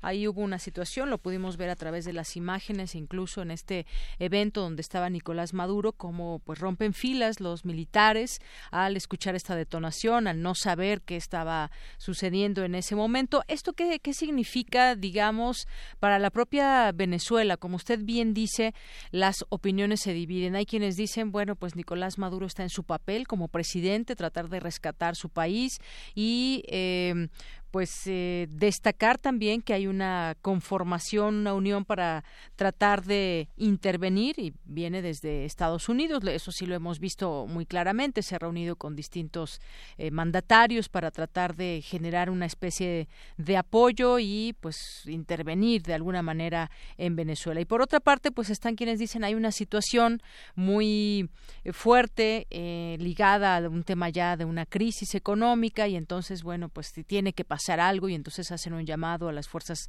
internacionales también. Pero ¿qué, qué significa que pues se esté o se intente eh, desestabilizar, porque pues un atentado o una muestra de violencia pues va hacia allá, es, mostrar que algo sigue sucediendo en Venezuela y hacia dónde nos lleva todo esto, doctor.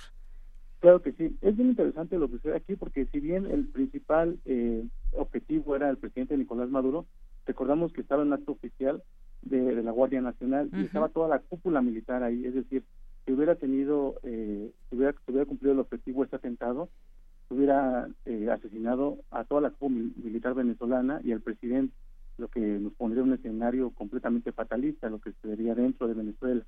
no sería catastrófico pensar en que pudo haber sido eh, completado este objetivo. No fue así. Eh, Nicolás Maduro acusa principalmente a Colombia, pero obviamente detrás de Colombia acusa a los Estados Unidos. ¿no? Si nosotros recordamos un poco cómo ha funcionado la política exterior de Colombia en América Latina, nos, damos cuenta que ha sido una plataforma de los intereses estadounidenses en la región, ¿no? Ahí tenemos las bases militares donde opera Estados Unidos y en especial en la relación con Venezuela, pues a pesar de que, de que José Juan Manuel Santos al principio de su presidencia intenta recomponer un poco esas relaciones que estaban completamente destrozadas con eh, la Venezuela de Hugo Chávez, eh, nos damos cuenta ahora días antes de su partida que no pudo con esa eh, recomposición, ¿no? Han subido de tono bastante en los últimos meses eh, los enfrentamientos entre Santos y Maduro y bueno, vemos una relación eh, muy, muy complicada entre los dos. Y lo preocupante, bueno, es preocupante lo que pasa, pero a mí lo que más me preocupa es lo que vendrá, porque mañana asume la presidencia de Colombia Iván Duque, que es un personaje muy, muy ligado a Álvaro Uribe, quien ha sido el principal promotor de eh, los ataques contra Venezuela, ahora llega la presidencia y esa relación se va a calentar aún más, ¿no? Va a ser una relación que eh, incluso ya Venezuela hoy saca un comunicado en donde eh, dice que cualquier acto de, violencia en la frontera le atribuye eso, eso a Colombia, ¿no? Porque se esperan como momentos difíciles en esta relación bilateral. Así es, doctor. Y efectivamente se estaba llevando a cabo este discurso por el 81 aniversario de la Guardia Nacional y bueno, pues estos drones finalmente fueron desorientados con equipos inhibidores de señales y pues se explotó fuera del perímetro eh, planificado por los atacantes. El, el presidente Nicolás Maduro pues fue protegido rápidamente ahí por pues su guardia que le que le lo cuida y bueno, finalmente uno se pregunta a esas alturas también, doctor, el papel que juegan otros países. Esto pues sucedió allá en Venezuela. Hay una declaración del presidente Nicolás Maduro de eh, acusar a Juan Manuel Santos.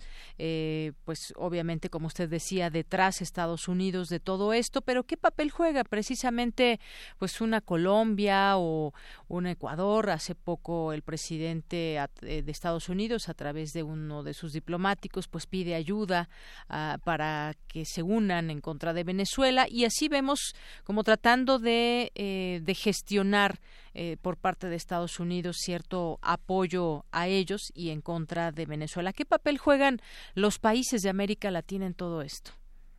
va a ser muy interesante este contexto regional, ya que eh, en años anteriores, por ejemplo, nuestro país había sido el principal promotor del Grupo de Lima, que era un conjunto de países latinoamericanos que tenían una agresiva intervención buscaban una, una intervención agresiva en contra de Venezuela. ¿no? Tenemos ahí países como Chile, como Colombia, como México, como Perú.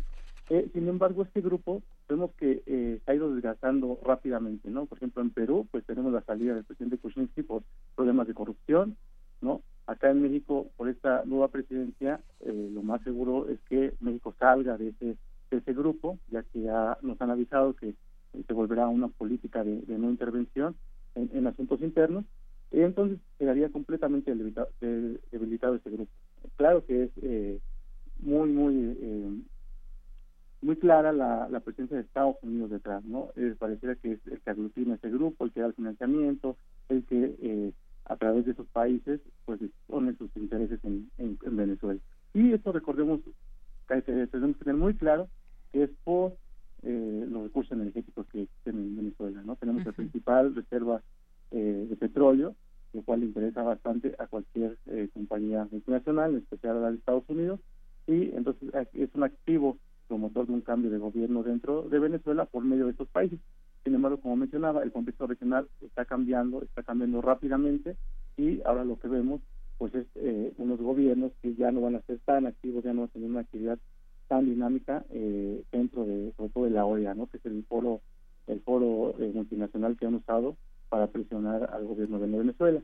Ahora, yo me parece que acá lo que está de, de, fondo es que Venezuela está empezando a asumir que hay problemas muy fuertes económicos. Maduro viene siendo más autocrítico en sus últimos discursos, incluso en los últimos acepta la falla del modelo económico y entonces eso me parece que, que da o, vislumbra algo algo bien a futuro porque eh, se empieza reconociendo que hay una crisis económica. Y el cambio pues no vendrá solamente de un cambio de persona no qué, pasaría si sale logran sacar a Nicolás Maduro yo creo que lo que está en Venezuela pues es una crisis de modelo no no una crisis eh, ni institucional ni política sino el modelo que han seguido el modelo rentista el modelo extractivista pues con la caída de los precios del petróleo ha hecho que eh, el país económicamente no sea sustentable. Entonces vamos a ver en, en los próximos años, eh, podemos poner algunos escenarios, por ejemplo, si, en ese momento hubiera tenido, eh, hubieran cumplido los objetivos y no estuviera Maduro, eh, la que asumiría sería Delcy Rodríguez, la vicepresidenta, llamaría elecciones, pero yo creo que ese no es el, el camino, ¿no? Tenemos que, como han dicho algunos análisis políticos, hay que resolver las cosas democráticamente eh, y no y sin ningún tipo de violencia.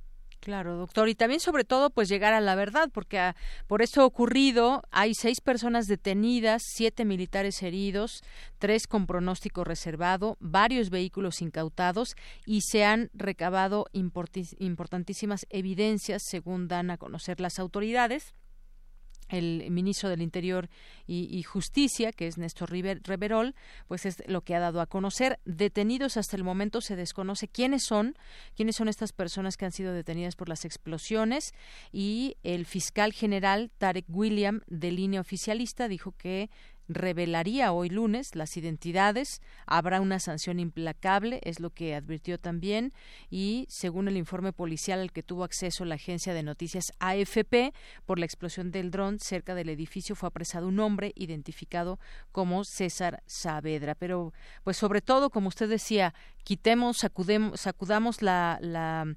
especulación y tengamos datos duros de lo que realmente fue. Me imagino que en Venezuela, en el mundo, se quiere saber y llegar a la verdad de las investigaciones y qué fue lo que sucedió. Y eso que usted mencionaba, reconoce Maduro, pues ya, eh, pues no ir por un buen camino, eh, que va dirigiendo hacia su país, la crisis, usted nos dice, de un modelo, y en eso seguimos. Por lo pronto, pues eh, este incidente o esta situación habrá que investigarla completamente y dar la cara a la verdad y de ahí pues los el reacomodo que vendrá en Venezuela también por estas declaraciones por lo que está sucediendo y por lo que vendrá hay una crisis muy clara en muchos sentidos y pues eh, incluso ahora el propio presidente Nicolás Maduro a través de un discurso pues se ve mucho más eh, quizás en, el reconocer lo que lo que dijo en pasados días pues es quizás un avance doctor.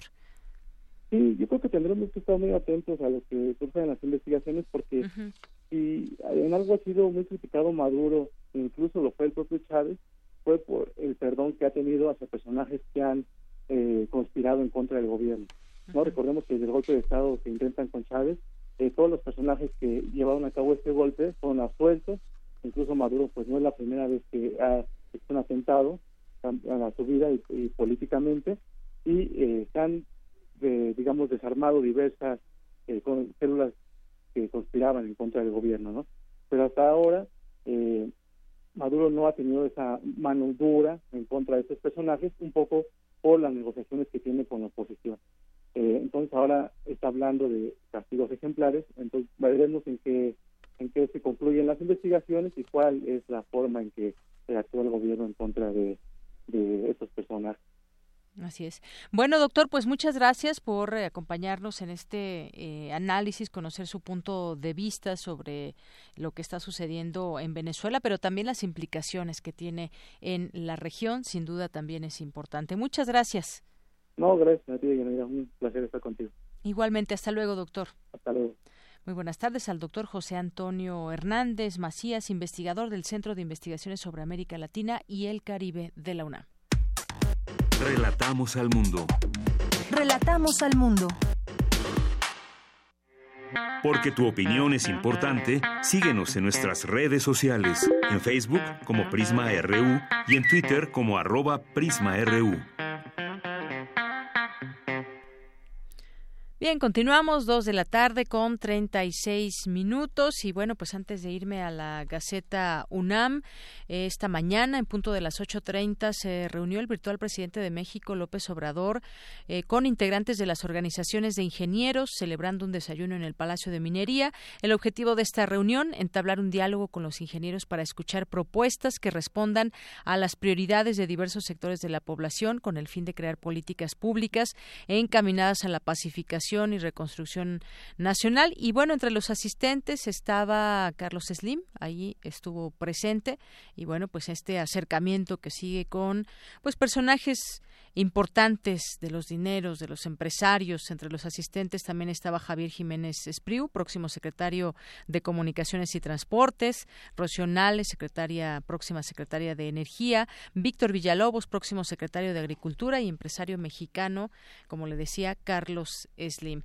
Y bueno, hoy en la Gaceta continúa este suplemento del movimiento del 68. En esta ocasión destacan asambleas en escuelas y facultades de la UNAM, un 6 de agosto de hace 50 años en su artículo Reafirmación de la Autonomía Universitaria, publicado en el diario Novedades, Leopoldo Sea, director de la Facultad de Filosofía y Letras de la UNAM, escribió, escribe los hacedores de la opinión pública poco se han preocupado por analizar la situación real de la universidad y ayudar a restablecer la fortaleza del orden que le es propio. Pues parte de lo que hoy se lee en este suplemento que incluye la Gaceta UNAM y ya propiamente en la Gaceta UNAM nuevo ciclo, esta información que le dábamos a conocer sobre pues los números en números como quiénes son los de nuevo ingreso, cuántos estudiantes regresan, profesores, cuántas bibliotecas eh, tienen acceso los estudiantes.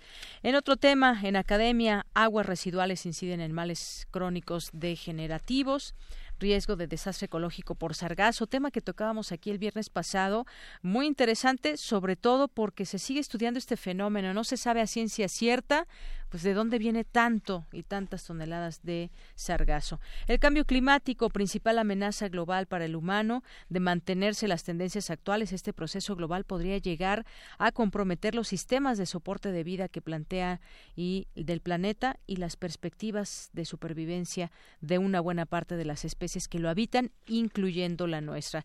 En bioquímica, uno de los planes de Carlos Antonio Satamaría, este niño que de 12 años está ya en la Facultad de Ciencias. Y bueno, entre otras muchas cosas que pueden encontrar en la UNAM y pues la cartelera de eventos también, conferencias, simposios, muchas cosas que se pueden encontrar también, recomendaciones, etcétera. Bueno, pues ojeanla y si no, pues pueden consultarla a través de su nueva página que nos ha comentado aquí su director Hugo Huitrón, Y bueno, pues continuamos. Porque tu opinión es importante, síguenos en nuestras redes sociales, en Facebook como Prisma RU y en Twitter como arroba PrismaRU. Queremos escuchar tu voz. Nuestro teléfono en cabina es 55 36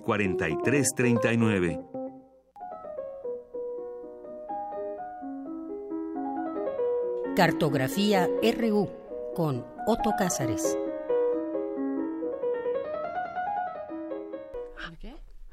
Ah, bueno, pues ya estamos aquí en la cartografía RU con Otto Cáceres, que estábamos aquí cuchicheando fuera del aire. Pero ya lo, lo Todo eso ya ahora. lo vamos a compartir. Claro, claro, lo tenemos que hacer ahora, pues ya al aire y para todos los radioescuchas. ¿Cómo estás, Otto? Estoy muy bien. eh, estoy contento de ser un portador de una cartografía para el día de regreso a clases. Antes de comenzar, me gustaría preguntarle a nuestro auditorio entrañable universitario si conocen un dato que me inquieta.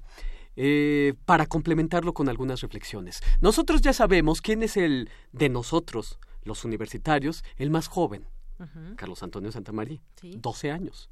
¿Quién es el más grande de nosotros?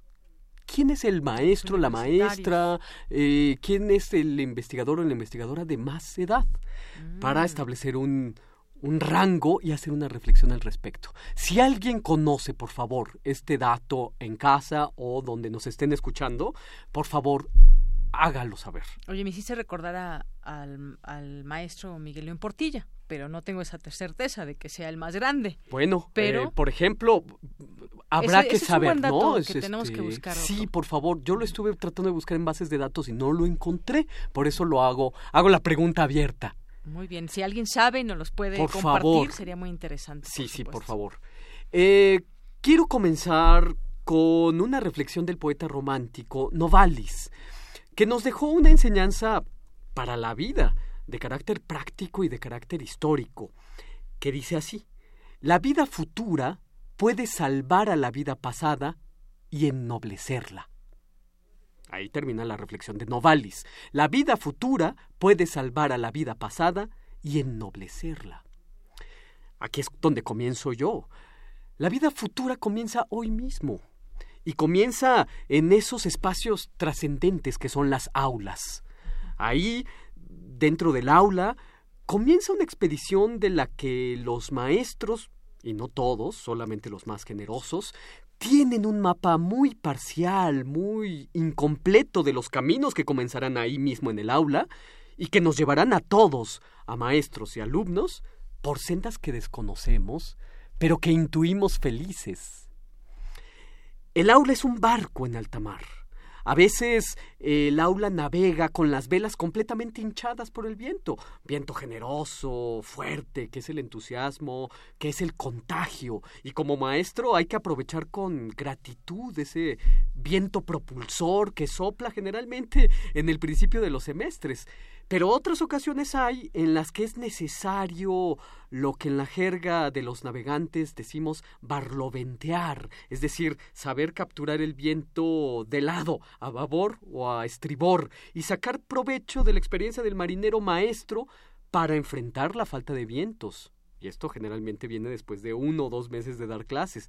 Eh, de superar la falta de entusiasmo, eh, a veces como maestro es necesario tomar los remos y a remo en galeras continuar la expedición del aula navegante, sorteando el mal tiempo, sorteando la falta de vientos que para impulsar los navíos o combatir las corrientes contrarias. Siempre hago estas eh, comparaciones entre la navegación y la pedagogía. Herder fue un filósofo, historiador y también fue un maestro muy carismático de finales del siglo XVIII, un siglo en que ocurren las grandes transformaciones pedagógicas. Herder sabía que el barco del aula puede naufragar en cualquier momento, y por eso aconsejaba que en alta mar, si la embarcación se va a pique, son los libros pesados, doblemente pesados por las páginas mojadas, las que llevan al fondo a los desdichados náufragos. A los libros, dice Herder, hay que llevarlos en la memoria y en el corazón. El arte pedagógico estriba en saber encontrar la sensibilidad del conocimiento y el conocimiento de la sensibilidad.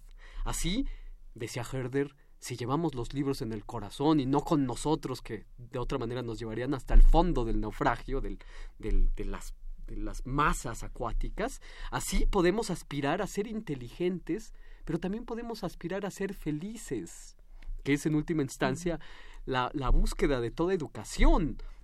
En el aula, según mis propias concepciones de transmisión y receptividad, eh, debe imperar el buen humor. Eh, yo he notado que mis mejores lecciones son las que doy cuando la claridad de mi ánimo no está enturbiada, por cualquier asunto que ustedes gusten. Eh, una noche de insomnio, eh, qué sé yo, mm, una preocupación ajena al tema de la clase, una inquietud, un mal humor súbito, como el al que estamos sujetos todos. Y he notado que mis mejores clases son cuando llego de mejor humor y no como podría pensarse, esas lecciones que preparo con detalle y acuciosidad. Hubo un tiempo en que me presentaba al salón de clases con una lección por escrito. y la leía eh, previendo cada uno de los momentos, previendo cada uno de los minutos y segundos de la clase, previendo cómo tendría que decir lo que tenía que decir, previendo los efectos, las intensidades de la lección, etcétera. Ya me he relajado y eso funciona mejor. Las mejores clases eh, dan, según mi apreciación, un conocimiento claro eh, como el de una mañana clara aunque el tema sea oscuro, aunque el tema sea difícil, aunque el tema sea áspero. Las clases, según mi propia concepción de maestro, son asuntos de la luz del día que se reflexionan con intensidad por la noche. Eh, pienso que hay que acudir a la fiesta del aula, donde en el aula donde se gestan inteligencia y felicidad acudir a la fiesta del aula donde se encuentra eso que los griegos llamaban eudemonía. Los griegos, tan inclinados a lo inteligente y a lo feliz, buscaban la eudemonía, una palabra que nosotros podemos entender como plenitud, como alegría, como bienestar. Hay que acudir a la cita con la misma dulce alegría con que Sócrates iba a tomar clases de eh, Diótima de Mantinea en asuntos de amor, clases que modelaban su carácter, porque creo que lo que tenemos de más propio como seres humanos lo compartimos con las víboras que es la capacidad de ir mudando de piel, la capacidad de mudar de formas de ser, dejándolas por ahí y estamos dotados de una capacidad de cambiar, una capacidad de metamorfosis interior, persiguiendo un yo cada vez menos tosco, persiguiendo un yo cada vez menos dogmático, persiguiendo un yo cada vez menos oscuro. Es nuestra responsabilidad en las aulas universitarias poner en acto asuntos de inagotable riqueza que al final nos inclinen a actuar toda teoría lleva a la práctica. Porque si yo no pongo en acto lo que sé, no lo puedo volver una experiencia. Y si no puedo convertirlo en una experiencia, no puedo hacerme una conciencia. Eh, Fichte, que fue otro maestro poderoso de finales del siglo XVIII y casi nada del XIX, en una época donde los maestros solían, solían eh, leer sus lecciones, él dejaba de leer de tanto en tanto para levantar los ojos eh, e interpelar con, con, la mirada a sus alumnos. Y esto creaba una condición de central eléctrica del espíritu. Con este solo gesto de levantar los ojos y preguntar a los alumnos con la mirada. Eh, el aula es donde nos vemos las caras, maestros y estudiantes. Es el lugar de la verdadera transformación de la teoría en actos concretos. Algo que no existía, como pensamiento existe ya después de una clase. Nace en un momento trascendente. Yo pienso que las clases son momentos trascendentes y muchas veces eh, podemos no darnos cuenta cabal de lo que opera en nuestro interior por una frase lanzada al aire, por una reflexión, un pensamiento, una referencia. Eh, son como esas monedas que arrojamos a una fuente, la moneda arrojada va a la profundidad y la profundidad se sedimenta de riquezas. Todos los estudiantes son pozos profundos, sedimentados de riquezas. Cada clase es un nuevo, es un parto, el nacimiento de una nueva forma de ser eh, en el estudiante, pero también en el maestro.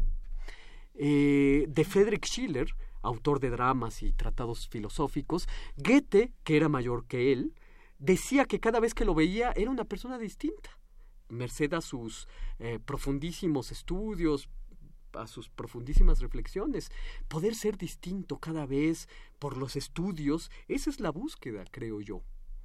Em, una condición paradójica, también porque la educación nos hace cada vez distintos a nosotros mismos, pero también nos hace cada vez más parecidos a lo que somos, es perfeccionar nuestra naturaleza interior. Eh, en suma, para terminar esta cartografía, hay que acudir al llamado, a la cita del aula, al lugar donde ocurren las auténticas metamorfosis, merced al aliento, porque hay que pensar que los libros, la palabra escrita, los manuales, los tratados, todo aquello, el material con el que se apoyan los maestros, son solo los archipiélagos de ese torrente de palabra hablada que tiene lugar en las aulas. Eh, en los pasillos también, en los jardines. Lo que queda por escrito es mucho, desde luego que sí, pero es proporcionalmente infinitamente menor que lo que se dice, que lo que se reflexiona en viva voz en las aulas. Escrito queda lo que la palabra hablada ha empujado a las orillas del libro, a las orillas del texto. A veces tengo la sensación de entrar a las aulas de la Facultad de Filosofía y Letras y me parece oír las voces de Arreola, las voces de Sánchez Vázquez, las voces de O'Gorman, de Margot Glantz, de Leopoldo Sea, de León Portilla y de otros sabios y de otras sabias en un coro en el que yo también presto mi voz y en el que se unen principalmente las voces de todos los estudiantes, que son los que llevan la armonía de este canto infinito. Yo, por lo menos mañana, que va a ser mi primera eh, clase del, semestre y del ciclo escolar, pues yo asistiré a la cita del aula con una dulce y jovial ah, eh, disposición del ánimo. Eh, con esa dulce disposición del ánimo que imagino que debe tener en este momento Carlos Antonio Santamaría, el más joven de los universitarios, el niño químico. Y yo insisto en la pregunta, si alguien sabe quién es el más eh, eh, anciano de nosotros o la más anciana de nosotros, sería precioso saber ese, ese rango de edades. 12, el más joven universitario, 90, 92, 94, no lo sabemos. Eh, en fin, eh, esto es lo que yo tengo que decir este lunes 6 de agosto de 2018, que comienzan las las, citas en las aulas. Así es, esas citas, Otto, pues qué maravilloso escucharte porque ese es un, un preámbulo, como una clase y ya imagino pues tus estudiantes, tus alumnos que tendrás oportunidad de conversar con ellos, de aprender esa parte mutua, tú de ellos, ellos de ti, por supuesto. Y eso que decías de pronto del naufragio, a veces podemos llegar a sentir un, naufragio, pero finalmente llegamos a un buen puerto, que son pues esas vivencias, esos libros y todo ese conocimiento que nos da entrar por primera vez a un aula y en este caso de la UNAM, ¿no? Qué, qué gran orgullo. Y bueno, pues yo decía de, de Miguel León Portilla, tiene 92 años. Miguel León Miguel León Portilla, 92. Exacto. ¿Alguien de los que nos escuchan nos, nos escribe no, no, no, yo lo estoy encontrando. Ah. A mí me surgió ese nombre, busqué su edad, tiene 92 años, pero no sabemos si es el que tiene más edad en, en la UNAM. Bueno, pues sigue la, pregunta abierta y si alguien la conoce, por favor, hágala saber. Bueno, pues muchas gracias, Otto, como siempre. Adiós, gracias. Buenas tardes.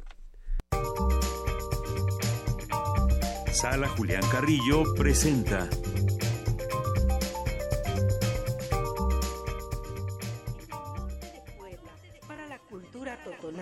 es una fiesta no religiosa, de carácter profano.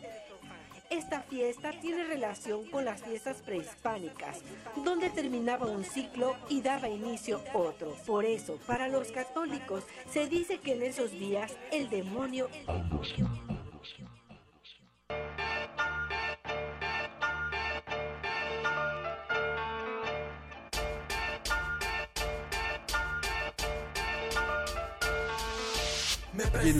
Montserrat Muñoz, ya estamos diciendo, ¿qué, qué suena? ¿Qué suena? y Otto, ¿quién tenemos ya aquí? Pues dice Alejandro Cardiel Sánchez que es el más grande Pablo González Casanova. Está en los 90, puede ser. En los 90.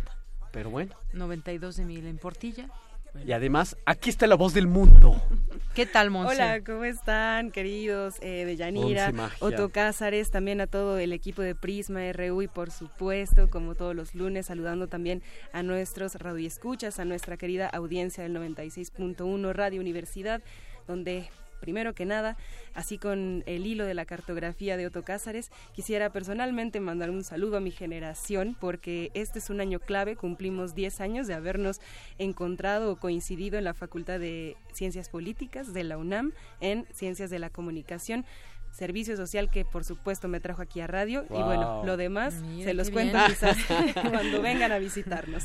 Pues eh, tercera llamada, tercera llamada para la cartelera de agosto 2018. Una invitación muy calurosa para todos ustedes a que nos vengan a visitar aquí Adolfo Prieto número 133. Hoy es lunes de teatro a las 8 de la noche. Presentamos el estreno de En la banca, un planteamiento teatral sobre la falacia de la libertad inspirada en Samuel Beckett de Primer Amor. el primer Amor de Samuel Beckett, una representación dirigida y adaptada por Bernardo Galindo. Así que hoy a las 8 se presenta y todos los lunes de este mes tendremos esta obra, así que vengan al estreno y aquí compartimos comentarios al final de la función. Los martes serán de danza, presentamos la obra Sin Confianza. Esto se escribe sin guion con guion fianza. Esto es porque es una trama policíaca entre Polcas y Cancán, donde hay un asesinato y tres sospechosos en medio de una mm, de un vestuario de propiamente de Polcas, entre que las actrices, por ejemplo, se llaman Tijuana, Sinaloa, como algunos estados aquí de la República, y con este con esta picardía que trae toda la puesta en escena, también se desarrollan pues movimientos dancísticos y una eh, maravillosa eh, representación dirigida por Iván Aris Mendy, Galeno, todos son muy jóvenes y se presentan como compañía los martes de danza en esta comedia al parecer dancística.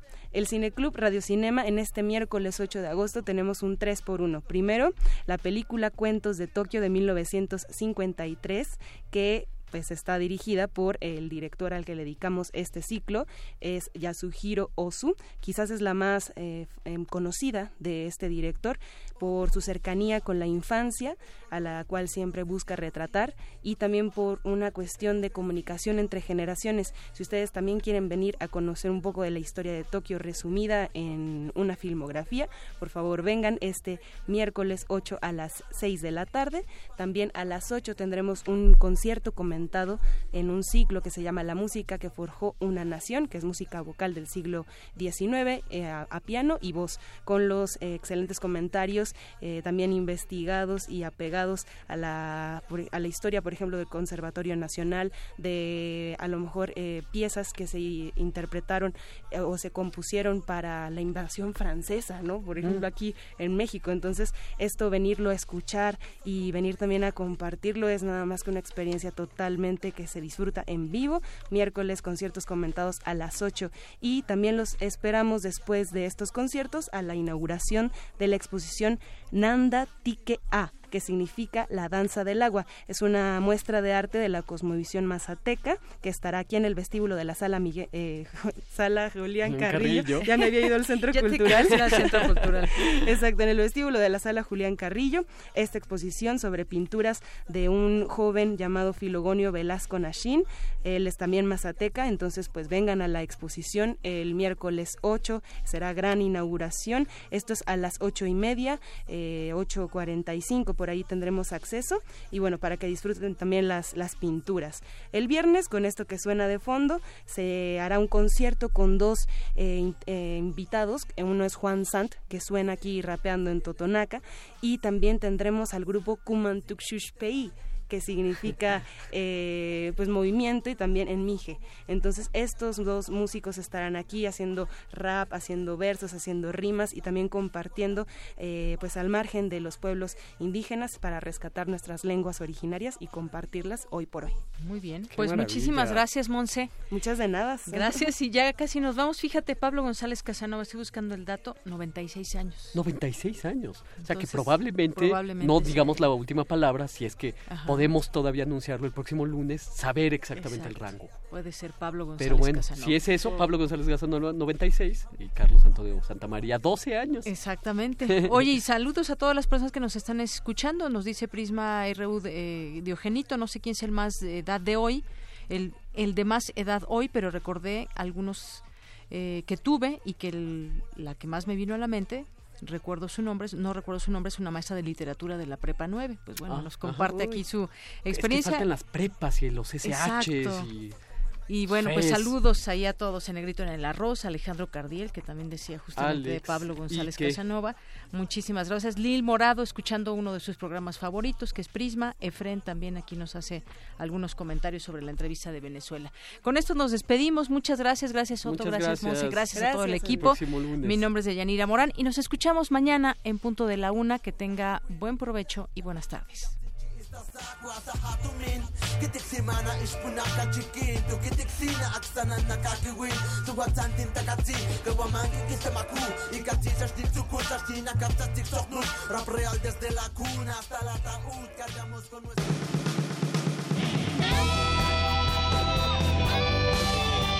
Prisma RU.